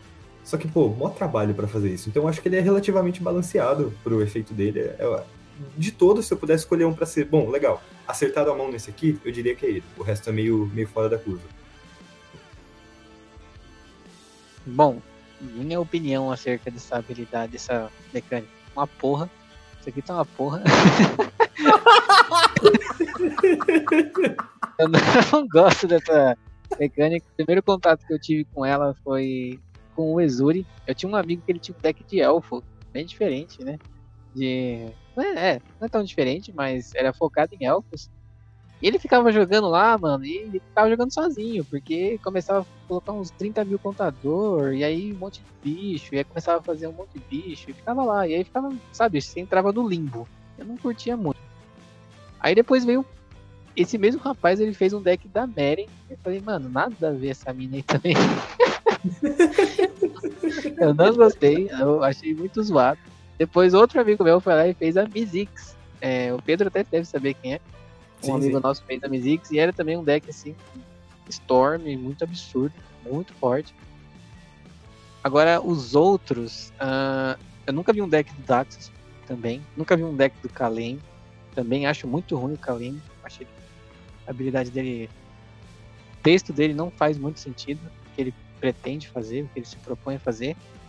E o Kelsen, eu acho ele bem legal, se eu não me engano, saiu um deck, um jogo no Game Nights com esse deck, foi muito da hora de ver o deck rodando, com Death Touch, como o Pedro falou. É, e a Mintara que saiu agora, não tenho uma opinião formada ainda, não, não consegui. A carta nem saiu ainda, né? Mas parece ser bem interessante também aí para um deck de token agro. Parece ser bem legal. Isso aí. É, a minha primeira experiência pra completar foi com o deck, deck de Meren, foi quando eu tinha um deck do Arabo ainda, equipamentos. Eu só consegui ganhar do cara porque eu tinha a Mensageira dos Deuses. Então eu tava batendo forte nele ele era obrigado a bloquear com os bichos que iam ser exilados. Né? Então, tipo, aí eu comecei a ver, é, precisa ter Exila Grave. Porque não dá não. O cara ficava voltando toda hora com bicho que não deve. E aí eu, eu perdi a board muito fácil, né? Então é, é isso. É- é- os dois aqui têm ótima experiência, marcador de experiência. Eu tenho experiência boa nenhuma. É, o, o deck de marcador de experiência, ele tem uma usabilidade legal pra quem tá usando. Porque pra quem tá jogando contra, vai, costuma ser um saco. Porque é forte, cara, é uma mecânica muito caprichada. E é o que vocês falaram, enquanto você não tem como interagir com a mecânica, sai de mão, que o cara faz o que ele bem entende. Que nem na, na, na Meren aqui, eu fico reanimando é, saqueador saco de carne, que entra todo mundo sacrifica um bicho, e eu faço ele 10 vezes no turno até limpar a mesa, e pronto, sabe? É é ridículo. É legal. Pra mim. Concordo com você, Pedro. Eu acho que assim, ela é muito legal, muito divertido pra mim, pra, pra quem tá jogando contra. Tanto que a gente tava até discutindo sobre isso hoje, né, Hugo, no nosso grupo. É, que justamente quando eu boto esse deck na mesa, eu sou mirado. Me tiram. Eu, eu acho que eu consegui ganhar uma vez com esse deck. Não, na verdade não foi nem eu, acho que foi o Augusto jogando com esse meu deck. Ou então, Gui jogando com porque, esse meu deck. Eu porque, sou sempre tipo, mirado. Porque assim, é, você começa muito tranquilamente. Ai, um marcador, dois, aí depois começa. Aí vem, tá, tá. Aí, como, vocês, como o Pedro falou, numa hora tem um Spore Frog toda hora. Você vai fazer o que com esse Spore Frog? Se você não consegue Eu odeio esse esse Sport Frog, mano. É um inferno, Pedro. É um jogando inferno. bicho. E o Spore Frog tem um pequeno detalhe, né? Que assim, a habilidade dele é você sacrifica e previne o dano que iria ser causado. Aí o cara vai lá e fala, bom, então vou exilar o seu sapo, né? Você fala, bom, em resposta eu tô sacrificando ele. Inclusive, de, é, inclusive, lista de bichos irritantes, né? Spore Frog é o to- um dos tops, junto com o, o Kami da Falsa Esperança, que também é outro bicho irritante. Não, mas no mesão, o Spore Frog, a- pelo menos nas minhas experiências, o Spore Frog não, não conseguiu reinar, não. Porque o primeiro me bate pra eu sacrificar o Spore Frog, e daí o segundo vem e me bate na sequência, e daí eu já não tenho mais Spore Frog na mesa. Daí sou- Então. mas aí tem que ter conversa, porque se não tem Exato, conversa, o- o- os exato. caras vão querer se bater nos outros, aí o Spore Frog, aí já era. Mano, Então, o Pedro deveria ser político, porque ele tem uma lábia, mano. É muito, é muito irritante. Ele entra na cabeça dos caras e os caras caem, velho. E eu fico tipo, mano, vocês são muito burro, velho. Não, qual que é o lance? É que eu, pessoalmente, eu uso meu Spore Frog de maneira política, como o Jô tá falando. Eu falo assim, ó, vamos ser todo mundo camarada aqui. Se o cara te bater, eu sacrifico meu Spore Frog só pra te ajudar. E eu vou, assim, fazendo amizade com um, aí outro turno eu faço amigo com outro. E assim, eu vou sempre tirando a vantagem pra mim, porque eu tô sacrificando o Spore Frog pra você não tomar seu dano e tô ganhando meu marcador de experiência. Então, faz o que rolar, porque no meu turno eu faço um negócio pior, e aí dou um jeito de puxar ele, porque a Meren não é a única coisa que reanima coisas no deck. Esse é o ponto. Ela é a principal. Mas o deck tem Sheldred, tem outras formas de puxar os bichos de volta pra mesa, sabe? Puta, bicho nojento. Isso aí, então, né? Depois dessa grande discussão sobre marcador de experiência, acho que eu vou, eu, eu vou me chamar aqui, né? Para falar qual que é a próxima mecânica, né? Essa aí eu separei que eu gosto bastante. Que é a mecânica de parceiro. A mecânica de parceiro ela saiu em Commander 2016 e ela mudou o jogo, do jeito que estava desde antes, né? É, as cartas com parceiro, elas permitem que você tenha dois comandantes se ambos estiverem parceiro. E aí teve uma primeira mudança, né? O deck não é mais 99 cartas se você tem parceiro, é 98. E aí também tem os parceiros com, né? Que é tipo, por exemplo, o K1 e Zinder Split, que você joga o K1 se o Zinder Split estiver dentro do seu deck, ou um jogador tiver o Zinder Split, ele pode procurar os Indespit no deck colocar na mão, né? Os, os, os parceiros se ajudam. Quando veio essa mecânica, veio pouquíssimas cartas, né? Então tinha poucas combinações. E aí em Commander Legends desandou, porque criaram um monte de criatura lendária com parceiro e me criaram um Planinauta com parceiro, né? Então nos dias de hoje você tem parceiro que é Planinauta e criatura. Na época foi um choro, né? Quem lembra aí acompanhou, os caras falaram, não, ah, morreu o Magic, morreu o Commander, né? Os caras estão fazendo Planinauta com, com criatura parceiro. Onde que eles estão enfiando uh, o jogo, né? E agora a gente tem mais de mil combinações possíveis de, de, de estratégias, né? De, de cartas diferentes. E eu gosto muito por causa disso. Você pega dois comandantes com parceiro que tem habilidades específicas e junta esses caras para uma coisa nova que não daria para ter se você tem uma carta única, né? Principalmente se você juntar Planinauta com criatura lendária. Né? E aí eu tenho uns exemplos aqui de criaturas que eu duplas que eu gosto muito, né? Que eu já vi por aí. É... Que é o, o OK1 e o Zinder Split, que eu adoro, inclusive tenho, né, pra, pra estratégia de deck de moeda. Outro que eu também, inclusive, tenho, né, que é o Malcolm em Bermuda, que é um tribal de pirata ladrão, que é uma beleza. Outro que saiu, né, que é parceiro com, né, o Paco e o Haldan. Sensacional esse deck. Ótimo deck para roubo, bater bastante e ter aí as suas coisas de resposta dependendo do que os outros têm. Outra dupla que eu vi muito boa aí, é, que tá ganhando terreno aos poucos, né, é o Arden com o Rugraf. Então é uma ótima ideia de equipamentos. O Rugraf vai ser o bicho que vai bater, né, o seu Voltron, e o, o Arden vai fazer, vai anexar tudo que for possível no gráfico para ele ser o mais forte da board. Crack, o Crack, o sem dedão com Sakashima das mil faces. Isso aí Essa é, é estúpida. Quem... Essa é estúpida. Essa eu adoro. É estúpida, porque, pô, cara, ela vai copiar mágica rodo. É, outra, né? Essa aí é uma das mais fortes que tem. Eu não, eu não sei como é que tá no dia de hoje, mas eu, quando eu acompanhei, eu gostava demais, que era o Traços e Tina. Né? Traço de Tina é sensacional essa dupla aí. Compra, rodo, faz mana, comba e abraço. Uma que não é tão conhecida assim pelo público, mas eu gosto. A Kiri Silas. Né? Um amigo nosso tem, que é o Guilherme, que já participou aqui desse podcast. Eu acho sensacional essa, essa dupla. Muito forte. Outra dupla de novo, Sakashima, que né, Sakashima é brilhante. É uma das, uma das, das partes mais brilhantes. Sakashima com o Vial Smasher The Fierce, né? que é a, que é a quebradura de. É, é, é de cascos? De dela? frascos. De frascos. Nossa, vai dar dor ao dobro, né? E uma que eu sei que é muito boa a estratégia, né? Mas eu infelizmente não vi o deck jogando ainda, que é o Kodama da uh, o Kodama of the East Tree com o Tevesh Savats. Né? Me falaram que alguém tem aqui, ou tinha, né, nesse, nesse podcast aqui, falaram que o deck era absurdo, né? Então, meia culpa, tá?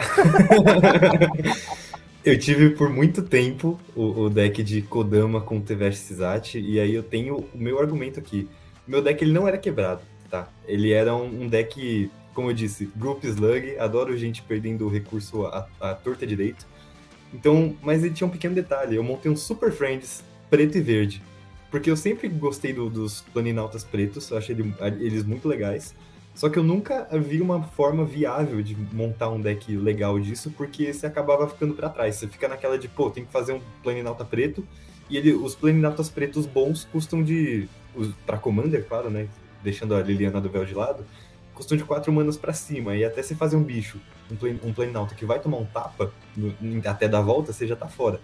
Então eu usava muito o recurso do verde, de poder adicionar mana, com a habilidade do Kodama de descer coisas de graça, para fazer 3 a 4 Planinautas por turno, focando muito. Eu tinha muitas, muitas vrascas lá, que elas descem quebrando coisa. Então o deck rodava maravilhosamente bem. E o T-Versus é um show à parte, né? Ele compra, uma... faz token, ganha o jogo. A ult dele você pega todos os comandantes das zonas não cemitério e não mão e bota na mesa sob seu controle. Então ele serve até para botar um medinho lá, depois que os caras. Eu usava ele de corta-luz, fazia o bicho, aí todo mundo batia nele e ele saía. Aí eu falava, pô, perdi o gás do deck, hein, rapaziada. Aí eles paravam de me bater, eu ia crescendo de lado, sabe?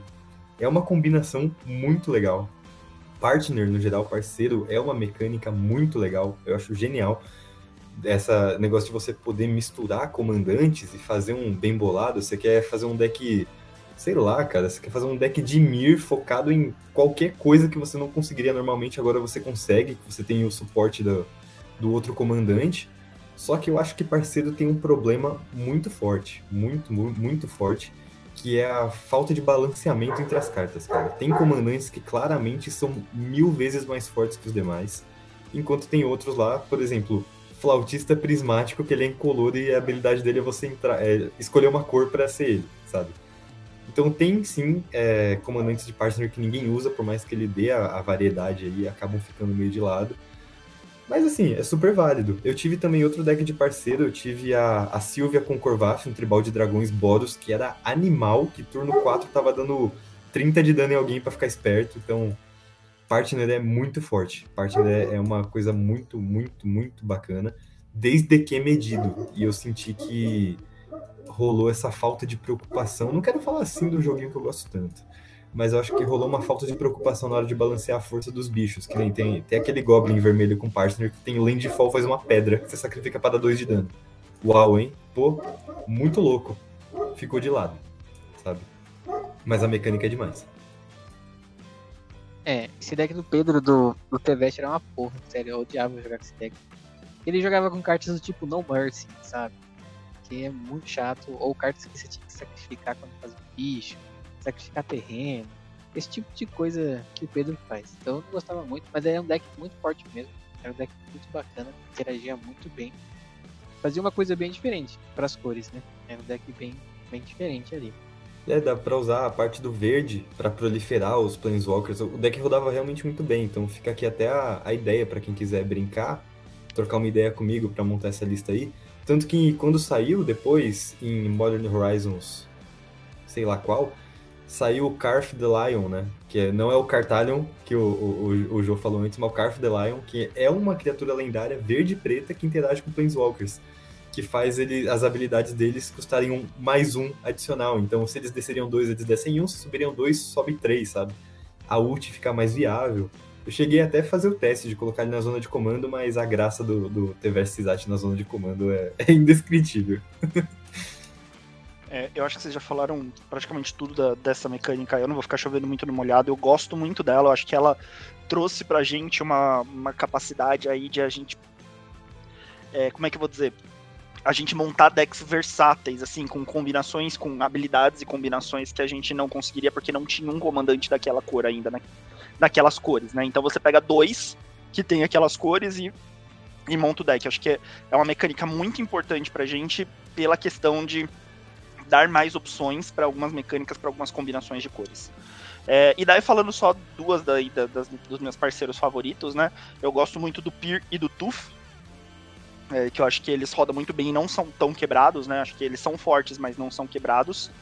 E eu gosto bastante também da Lobaleia, como é que é o nome dela? É a Okima com, com o Kazur né? Também acho que é, são, é uma ótima combinação, é da minha combinação de três cores favoritas. Eu acho que eles também não são tão quebrados, mas ao mesmo tempo eles são muito bons juntos na mesa. Se tá os dois na mesa juntos, você, você consegue fazer um, um estrago.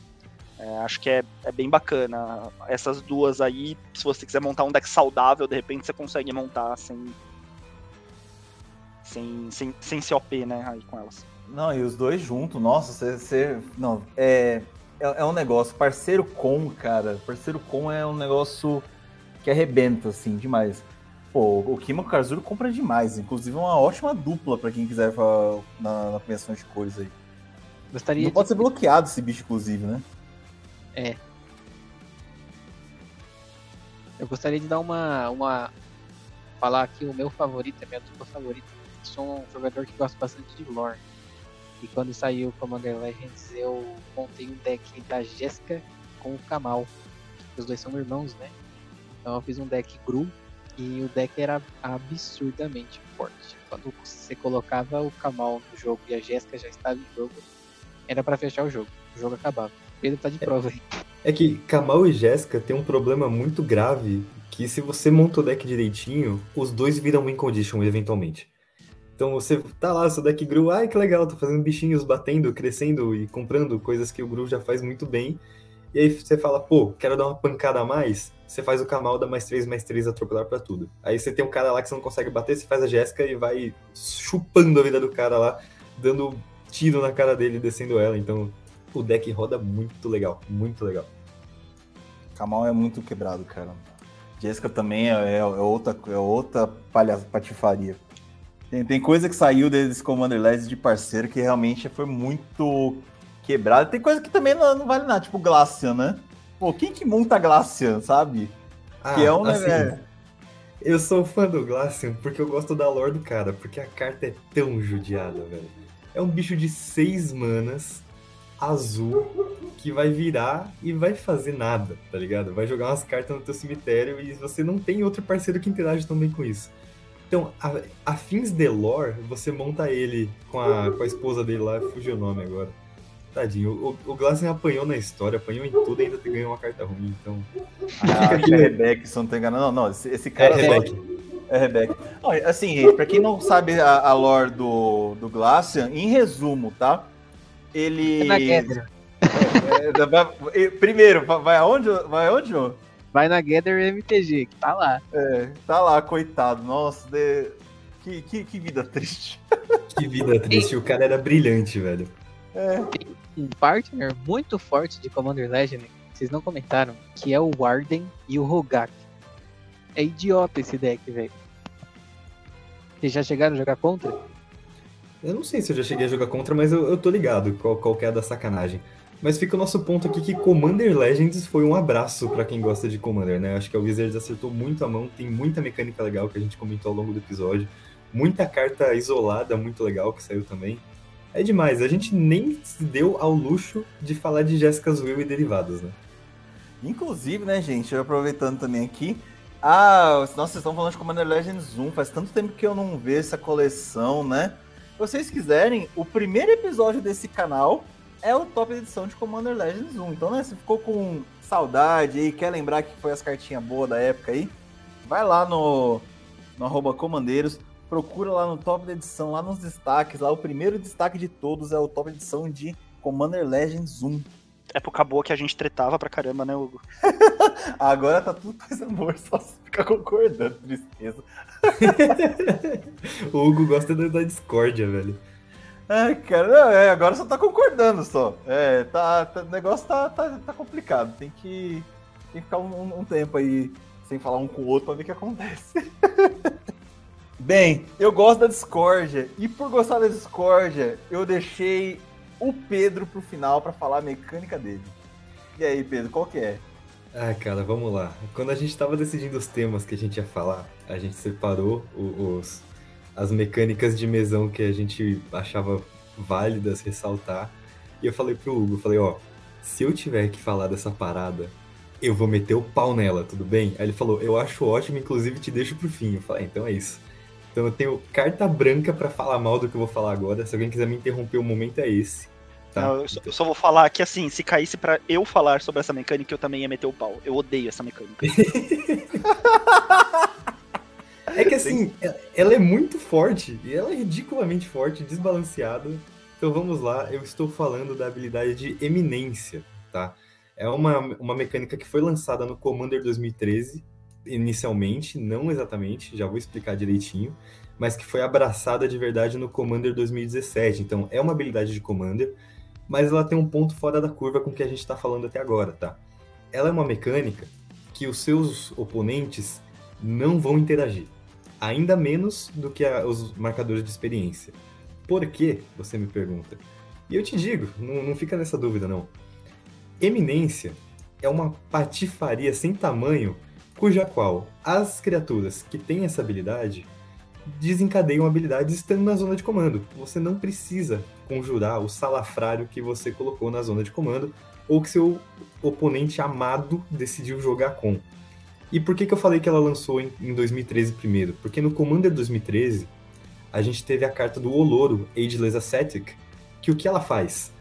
No começo do seu turno, da sua equipe, você ganha 2 de vida. Ele estando na zona de comando ou na mesa. Então você já começa o jogo com 42 de vida. E mesmo se você não conjurar esse salafrário, você vai ganhando a sua vidinha lá tranquilamente. E aí, caso ele esteja na mesa, quando você ganha vida, você pode pagar um. Se você fizer isso, você compra uma carta e cada oponente perde um de vida. Então ele vai te dar vida, ele vai te dar draw, e todo mundo falou: bom, meio chato isso aí, né? Já não gostamos de quem joga de Oloro. Não obstante, 2017, a nossa querida Wizards of the Coast lançou oficialmente uma palavra de habilidade, uma keyword para falar disso, que é eminência. E junto com isso, lançou quatro criaturinhas que são muito conhecidas, muito marcadas aqui no, no, no jogo, algumas mais que outras, né? Eles lançaram Arabo, que é uma cartinha que a eminência dela faz no começo do seu combate você escolher um gato, um felino, e dá mais 3, mais 3 até o fim do turno. Então já é legal, você dá uma pancada violenta logo de cara, você faz seu. Cara, seu drop 1, seu gatinho, uma mana, um barra 1, golpe duplo, vai estar tá batendo 4-4 golpe duplo no turno 2. Não é legal, não é bacana. E se o Arabo está em jogo, você pode pagar 3, e se fizer isso, é, o gato alvo que você escolhe não é, o Whenever Another, né? É, o gatinho que você escolhe vai ganhar mais X mais X, sendo X o poder dele. Então ele dobra. Além de dar mais 3 mais 3, ele dobra. Temos a Inala, que a gente vê pouquinho por aqui. Eu, eu pessoalmente conheço poucas pessoas que jogam de Inala. Que sempre que um, um mago. É tri... Isso eu não falei. Essas eminências que saíram são todas tribais. Achei isso curioso, eu não tinha me tocado disso até pesquisar a respeito. A Inala ela interage com magos, e sempre que você entra um mago na sua mesa que não é uma ficha, você pode pagar um e fazer uma cópia desse safado com ímpeto que é exilado no fim do turno. Então, magos tem a habilidade muito legal, que elas desencadeiam quando entram em jogo. Tem esse lance, então você tem sempre esse maguinho adicional por uma mana que vai fazer um efeito de sacanagem. E quando ela tá na mesa, você pode virar cinco magos que você controla que estão de pé e o oponente alvo vai perder, o jogador alvo, vai perder sete pontos de vida. Parece forte? E yeah, é, tá? Mas o negócio aqui vai desandar ainda mais. A gente tem o Ur-Dragão, ou Ur-Dragon, que por uma micharia de nove manas aqui, sendo uma de cada cor e mais quatro, você vai ter um dragãozinho 10-10 que, se estiver na sua zona de comando, vai diminuir em um o custo de todos os dragões que você conjura, que isso dá uma mão na roda, não parece. Mas os dragões são muito pesados, mas é uma mão na roda pagar um a menos para cada dragão, que é estúpido. E o, a lagartixa aqui tem a querida habilidade de sempre que um ou mais dragões que você controla ataca, você vai comprar aquela quantidade de cartas dos atacantes e vai descer uma permanente da sua mão. Então eu odeio, já vi acontecer algumas vezes que é estou te batendo com três dragões, comprando três cartas, descendo uma onisciência. E aí, vai fazer o quê? Vai chorar? Então eu acho muito quebrado, muito quebrado.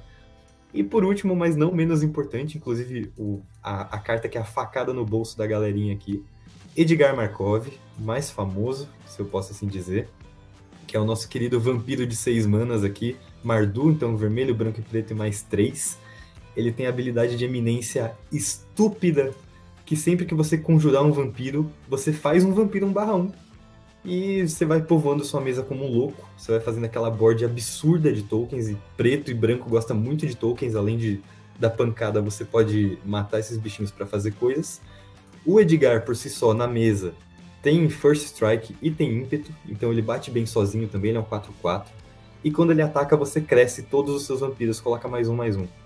Então, assim, se vocês me permitem dizer, eminência é um absurdo, porque você já tá tirando um valor, um valor que você não precisaria tirar, e quando essas coisas estão na mesa, essas aberrações aqui, você tem uma vantagem esdrúxula em cima dos seus oponentes. É muito forte. Acho que são cartas que 100% perderam a mão. E que sempre que eu vejo do outro lado, eu tento tirar o mais rápido possível. Tem esse lance, eu não gosto de eminência. Mas enquanto o cara não conjurar, eu não posso fazer nada, ele tá tirando a vantagem dele. Então fica aqui a minha nota de repúdio à habilidade de eminência, tá? Comentem à vontade aí, galerinha. É, deixa eu tomar a dianteira nessa daqui e falar primeiro, porque daí já fica os dois hates de uma vez só, né? Eu vou completar o hate aí. é, gente, na, na, real, assim, é absurdo. Eu vou, eu vou dar um exemplo, tá? Baniram o Lutri, que na minha opinião é uma carta muito simples, muito tranquila, porque você vai fazer ele uma vez, você vai usar ele como partner, pura e simplesmente com a desculpa que ah, não é justo a gente colocar uma carta que o jogador não vai ter nenhuma punição, ele pode ter, sabe, ele tem a habilidade lá de. Como é que é o nome dessa habilidade? De. Companion. Companion, isso, obrigado. Ele vai ter lá a habilidade de Companion e você vai poder usar ela, vai estar à sua disposição a qualquer momento e. E ele não vai te dar nenhum, nenhum, nenhum revés, né? Não vai ter nada, nada ruim para você sobre isso. Tá, beleza. Só que a habilidade do, do bicho ok, dane-se. É uma habilidade ok. Quando ele entra na mesa, ele tem flash. Quando ele entra na mesa, você é, faz uma cópia de uma mágica, sabe? Não é nada tão roubado assim. Daí baniram por causa dessa, dessa desculpa de que ah, é para ser justo porque ele não tem nenhum revés. Tá, beleza, mas daí você tem quatro comandantes que você não precisa pagar mana nenhuma e eles têm efeitos absurdos. Se você já começa na frente, imagina que é uma corrida e um, um jogador pode começar a correr antes dos outros, sabe? Antes de dar a largada. É mais ou menos isso que eu me sinto jogando contra, contra a Eminência. Um jogador, simplesmente por existir, o comandante dele, ele já tem um, efeitos que são roubadíssimos. Então eu sou contra, por mim. Assim, eu uso o dragão, mas por mim podia banir todos os quatro, porque eu acho que são roubados. É, e, o cara vai dar o argumento: ah, mas todos os, os comandantes que têm eminência são muito pesados de conjurar. Pois é, mas 90% dos casos o cara não conjura, tá ligado? Ele deixa não. na zona de comando só dando vantagem, cara. Exatamente. O Markov é o comandante mais jogado, menos jogado que eu conheço. perfeito, perfeito. Falou tudo aí. É, eu nunca vi o Markov na mesa, em nem nada, assim. Nunca assisti um mesão na internet, nunca vi nenhuma partida. Eu tenho um colega que tem. Eu nunca vi o Markov na mesa.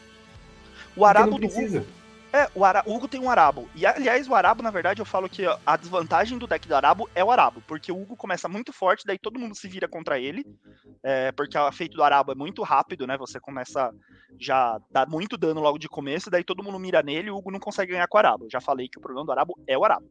Mas o Arabo mesmo do Hugo, o Hugo só coloca ele na mesa se for para finalizar um jogador. Porque daí ele coloca na mesa para dar o efeito de mais X e finalizar alguém. Fora isso, eu nunca vi o Hugo colocar o Arabo na mesa por colocar, sabe? Ah, porque é meu comandante, vou colocar. É, eu acho que o, o, Arabo de todos eles, ele é o mais ok, assim, o mais que passa batido nessa habilidade, que beleza, ele vai crescer um bicho? Vai, mas não vai dar um atropelar, a menos que ele esteja lá, tá ligado? Então, beleza. Você vai, coloca, bloqueia no elfo aí, seja feliz. Só que, velho, pelo amor de Deus, mano, você quer jogar contra o Edgar, o cara vai ter exatamente o dobro de criaturas do que ele pode pagar. Toda vez. A Inala, toda vez que o cara vai pagar um, vai ter um bicho a mais também. Com ímpeto, que vai fazer uma palhaçada quando entra. E o dragão, assim, eu aceito ele, eu respeito ele, porque ele custa 10 manas, 9 manas. Só que precisa. Precisa. Eu, eu, nossa, eu detesto essa habilidade. Se eu pudesse excluir uma habilidade do jogo, eu te dava imensa. Facilmente. A única que eu te daria do jogo. E, e, assim, o do Arabo a gente fala pela ótica ali, ah, é a mais basiquinha, porque não dá outro pilar e tudo mais, beleza, eu concordo. Mas se você parar pra reparar, é, o Hugo no turno 2 faz um gato com Infect. Daí no turno 3, quando a gente ainda tá rampando, ainda tá fazendo coisas, ele já dá 4 de dano infect na gente. Então, que eu Então, mas aí. Aliás, desculpa, 5, verdade. Só, só, um detalhe, só um detalhe. Antes do Hugo se defender, a gente tem que falar que aí não é um problema do Arabo, né? Aí é um problema de desvio de caráter do Hugo batendo infect.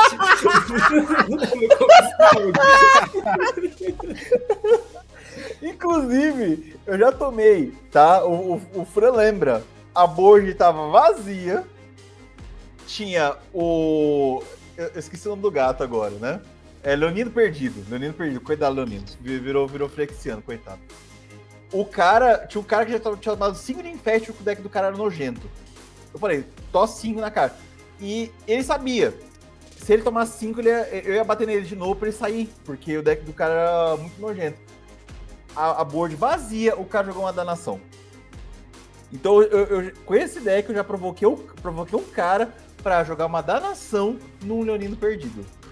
No turno 4, o cara teve que dar uma danação Pra não pra morrer. um- Pra não morrer. É muito forte, cara. É, é uma habilidade muito forte que você não paga nada pra ter ela. A sua única opção é, ah, beleza, quero montar um deck de gato. Ah, legal. Que cor que é gato? Verde e branco. Então por que, que eu não vou usar o arabo? Ah, vou montar um deck de vampiro. Ah, que legal. Você vai usar o que de comandante? Ué, quais são minhas opções? Eu tenho esse negócio aqui que vai me dar uma vantagem absurda e eu tenho o resto. Agora, em... Prova é que ninguém montou outro deck de vampiro, né? Só Então. Edgar Markov. Agora, na coleção última que saiu aí em Nova Capena, saiu uma vampirinha que é a Grixis. Eu não sei o nome dela, não lembro o que ela faz, mas eu lembro que ela é uma opção viável para decks de vampiro que vai fazer coisas diferentes. Mas assim, o Edgar continua sendo a opção mais viável. O Urdragon continua sendo a opção mais viável. Beleza, tem sempre o doido perdido que joga de rebento de Urdragon, tá ligado? Eu. Eu, Aí, eu vou dizer que no, no, no, no sexto turno eu bato com o Dragon fodástico no sexto Sacou? turno. É, é muito forte, velho. É- são car- cartas muito fortes estando na mesa ou não estando na mesa. Sei lá, eu, eu não sou muito fã, não. Eu queria ouvir o que, que o Jô É. tem a dizer sobre isso. Ó, só pra um comentário antes do show falar, a carta que o Pedro falou é, é a Evelyn, a Cobiçosa. É um novo tribal de vampiros com azul. O que, que ela faz? Tem ela fácil aí? Ah, é toda vez que ela entra ou um outro vampiro entra sob seu controle, você vai exilar a carta do topo de cada, cada jogador, né? Só confirmar aqui hoje é de cada oponente, com um marcadorzinho de cobiça, se eu não estou enganado. Que é de coleção, né? Que ela É, é, de coleção. de. E deixa eu ver aqui. Aí você pode aqui. conjurar esses cards que ela exilou, sabe? Com marcador de coleção. Isso. Não, Então é, é-. De cada jogador com marcador de coleção. Uma vez a cada turno você pode jogar uma das cartas com marcador de coleção que foram exilados com a Evelyn, que você exilou com coisas suas, né? É, usando mana de qualquer cor. Não, isso é, é bacana, porque ele É te dá um caminho pra seguir que foge um pouco disso. É um tribal que vai fugir da iminência, porque você vai ter o azul, não vai poder botar o Edgar no meio, mas se pudesse todo mundo colocaria, sabe? Porque não faz sentido não usar. Que nem a Inala, ela é muito forte. Eu não vejo outro comandante de magos que não que faça um negócio similar. Você vai pegar um, um deck de magos, você vai acabar pegando o monoblue. Aí você perde acesso ao preto ou vermelho, que te dão uma vantagem muito legal, te dão outro tipo de jogo, porque não faz sentido não usar. Ela é muito utilizável pra ficar fora do jogo, sabe? Então você coloca na zona de comando e deixa lá. Eventualmente você vira 5 magos e dá 7 de dano em alguém, mas whatever, isso acaba nem Sobre a acontecendo. É, se ela não tivesse azul, todo mundo ia continuar montando o deck de Edgar Markov e ia colocar a Cobiçosa nas 99. Exato, exatamente. Bom, acho que vocês falaram tudo que tinha pra falar, não tem muito, sobrou muito que do que descascar. É uma habilidade extremamente desbalanceada. Foi desbalanceada já com o Oloro. Não satisfeito, os caras lançaram mais quatro comandantes com a habilidade. O Oloro é muito chato, é muito forte. Ele tá sempre na frente. E os outros decks também conseguem sair na frente de alguma forma. O deck do Arabo acho que é o deck que gera menos valor. E por ele ser um deck agro, é mais fácil de lidar. Ah, já o deck do, da Inala é um deck que gera muito valor, então é, é mais difícil de lidar, porque ela tá gerando valor a cada mago que entra. O do Edgar Markov não tinha nem o que falar, mano. É idiota aquele negócio. Eu acho que foi o Pedro que falou, tipo assim, você, pra cada bicho que você faz, você faz mais um, então você tá fazendo o dobro. É, é fora de cogitação o tanto de valor que você gera. E a tribo de vampiro é muito forte. É uma tribo bem forte e muito agressiva. Que, que é agressiva, bate, que tem muitos triggers de ETB, de, de morte. Então é muito forte mesmo. E o Dragon também é forte pra caramba, diminuindo o valor dos dragões. Obviamente que ele não é o único que diminui valor, então você tem várias outras cartas que dão esse suporte, então é dragão batendo pra todo lado, gerando mais cartas e descendo coisas de graça e vira uma bagunça. É muito chato, eu não gosto. Eu acho bem desbalanceado. Não gosto E de jogar tem- de deck. Eu acho que você é o único que vai defender a mecânica. Ah, é assim, ó. Primeiro que eu tenho, né? Eu, eu tenho, sempre vai e volta, né? Eu tenho um, um Arauto, inclusive o meu primeiro deck de Commander em 2017. Cara, é, eu acho assim, o, o problema, eu não vou falar da iminência em si. Eu acho que o problema é que a Wizards ela fala uma coisa e ela vai e faz outra. Porque todo mundo sabe que mexer com, a, com zona de comando, né? Me, mecânicas que mexem com a zona de comando não dá certo, sempre dá ruim. Todo mundo sabe. Começou lá com o Darev, né? Que é aquele passarinho que você paga uma qualquer e uma verde, uma branca, uma azul, joga ele da zona de comando em jogo. Pô, o bicho não toma counter, o bicho entra instante. Né? Já começou errado aí. O louro, o louro é, é outro problema, né? Porque o cara já, já tem esse, esse valor de começar com dois de vida. Aí fizeram iminência. Aí fala, não, iminência a gente não faz mais porque iminência é algo errado, é algo ruim, é algo que atrapalha a jogabilidade. Beleza. Os caras no ano seguinte fazem Yuriko. Exato, eu tava esperando para falar da Yuriko. É. Que é, Bicho, é, é, é a é um menção erro. honrosa. Porque, pô, volta no tópico que a gente falou de marcador de experiência. É a mesma discussão. Não tem como a gente lidar com um negócio que não dá para interagir. Não dá para interagir não com dá. zona de comando. Então, qualquer coisa que vem direto de lá fazendo o Lolo, a gente aceita. Porque, pô, o cara tá me batendo aqui com o deck de, de Yuriko, por exemplo. O cara tá me batendo com o bicho 1/1 imbloqueável. Fala, pô, simpático, tomei. Aí, em resposta, ele paga uma azul e uma preta, coloca a Yuriko da zona de comando batendo no lugar do bicho, revela o Menhaku do topo e deu 13 de dano em todo mundo. E sejam felizes, tá ligado? Não tem o que felizes. fazer. Não tem. Então, e aí, assim, assim é, a, a gente poderia colocar coisas que a zona de comando pode ser afetada. Não, porque aí, cara, o jogo vai tomar um caminho muito complicado. Né? Assim, eu acho que tomaria. Realmente tomaria. Ia ficar, ia ficar meio zoneado, porque tem, como a gente tava falando, Commander é um negócio que pode ser divertido, inicialmente, né? Tem decks fortes, tem decks mais fracos, tem de tudo. Só que, velho, tem decks que são muito mais fortes. E olha que coincidência, todos eles interagem com a zona de comando sem a gente poder mexer com eles. Irônico, não? A Yuriko ainda para mim, ela é menos pior. Eu entendo o ponto que vocês colocaram, mas para mim ela é menos pior porque ela não é uma free spell. Ela é uma carta que nunca vai aumentar o custo, né? Você vai poder ficar castando ela todo turno sem aumentar o custo, mas ela não é uma free spell. Para mim o problema, e a Wizard está cansada de saber que é um problema que toda vez ela tem que banir, é essas coisas que fazem com, fazem com que tenham free spell. E a habilidade de eminência, o fato de você poder usar ela sem pagar uma, uma mísera mana e ter aquela habilidade que são habilidades fortes, é uma free spell. É como se você estivesse castando uma mágica sem pagar o custo. Então, Todo turno. Mim, é, exatamente. Não, dependendo mais vezes por turno, né? Sim, sim, muitas, muitas sim. vezes. Os vampirinhos que entram pro Edgar lá, cara, beleza, você vai falar, ah, tô fazendo vampiro, tô fazendo outro, ó, grande problema. É, realmente é um problema, porque os vampiros custam dois ou três, então você vai fazer quatro por turno, já são oito bichos na mesa, tá ligado? Sim.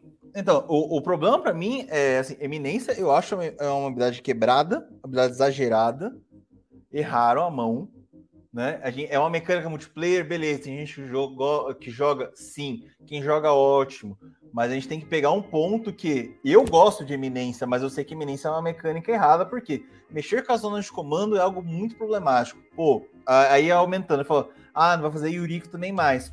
Tudo bem.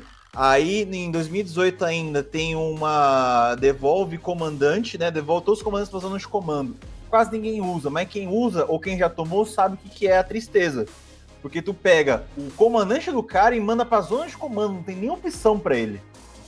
Exato, e aí você é. pode falar que eu tô sendo hipócrita de usar a T-Vest que puxa as coisas da zona de comando. Tá eu até entendo você me xingar por isso, porque eu já fui xingado o suficiente para entender o ponto é. de vocês, tá ligado? Mas assim, entende que é uma carta e quando ela tá no jogo ela gera um desespero? Sim. Ou seja, é uma coisa que não precisa ter tá ligado? Zona de comando, você não quer mexer? Então não faz um negócio que a gente precisa mexer, tá ligado? Deixa, é, faz, faz um negócio tranquilo. O, o, o é outro. Quando saiu, eu e o Fran olhamos, a gente falou, a palavra foi fudeu. Porque se esse cara dá menos 10 aqui, a gente não tem o que fazer. Você tira o comandante da zona de comando do cara e coloca em campo sob o seu controle. Não tem escapatória. Né? Então, e qual que é o lance? Não obstante, se você pega um mau caráter que nem eu, que vai ficar puxando o comandante da zona de comando dos caras botando na mesa, eu nem ficava com os comandantes dos caras, só que ele ficava para ficar custando cada vez mais e ninguém fazer, sacou? Então, zoar a zona de comando do outro não é um negócio legal. Ter coisas que fazem coisas da zona de comando sozinhas não são coisas legais. Então, quando não você são. junta as duas coisas numa partida só, fica, uma, fica aquela coisa maçante que ninguém quer jogar esse jogo.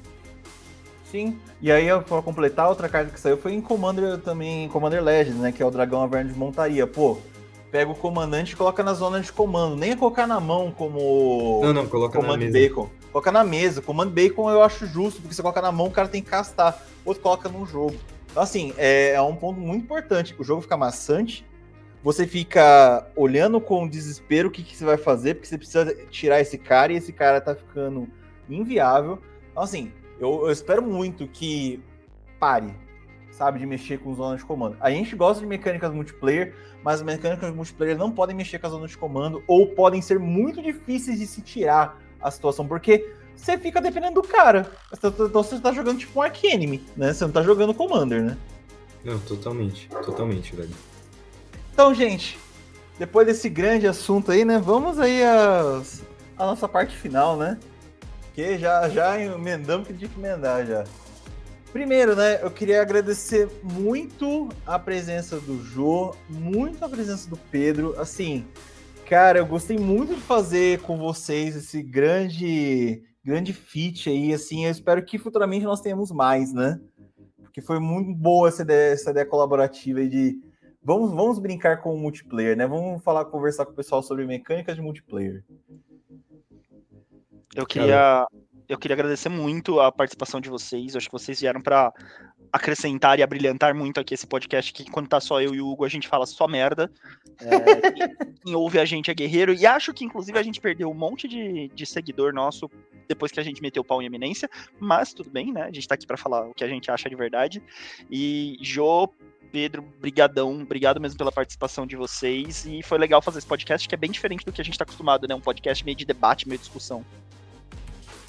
Eu só tenho a agradecer o convite. Foi sensacional. Eu sou fã de falar em podcast. Quem me conhece sabe. Tô, sempre que eu posso, eu, eu boto um pezinho em algum.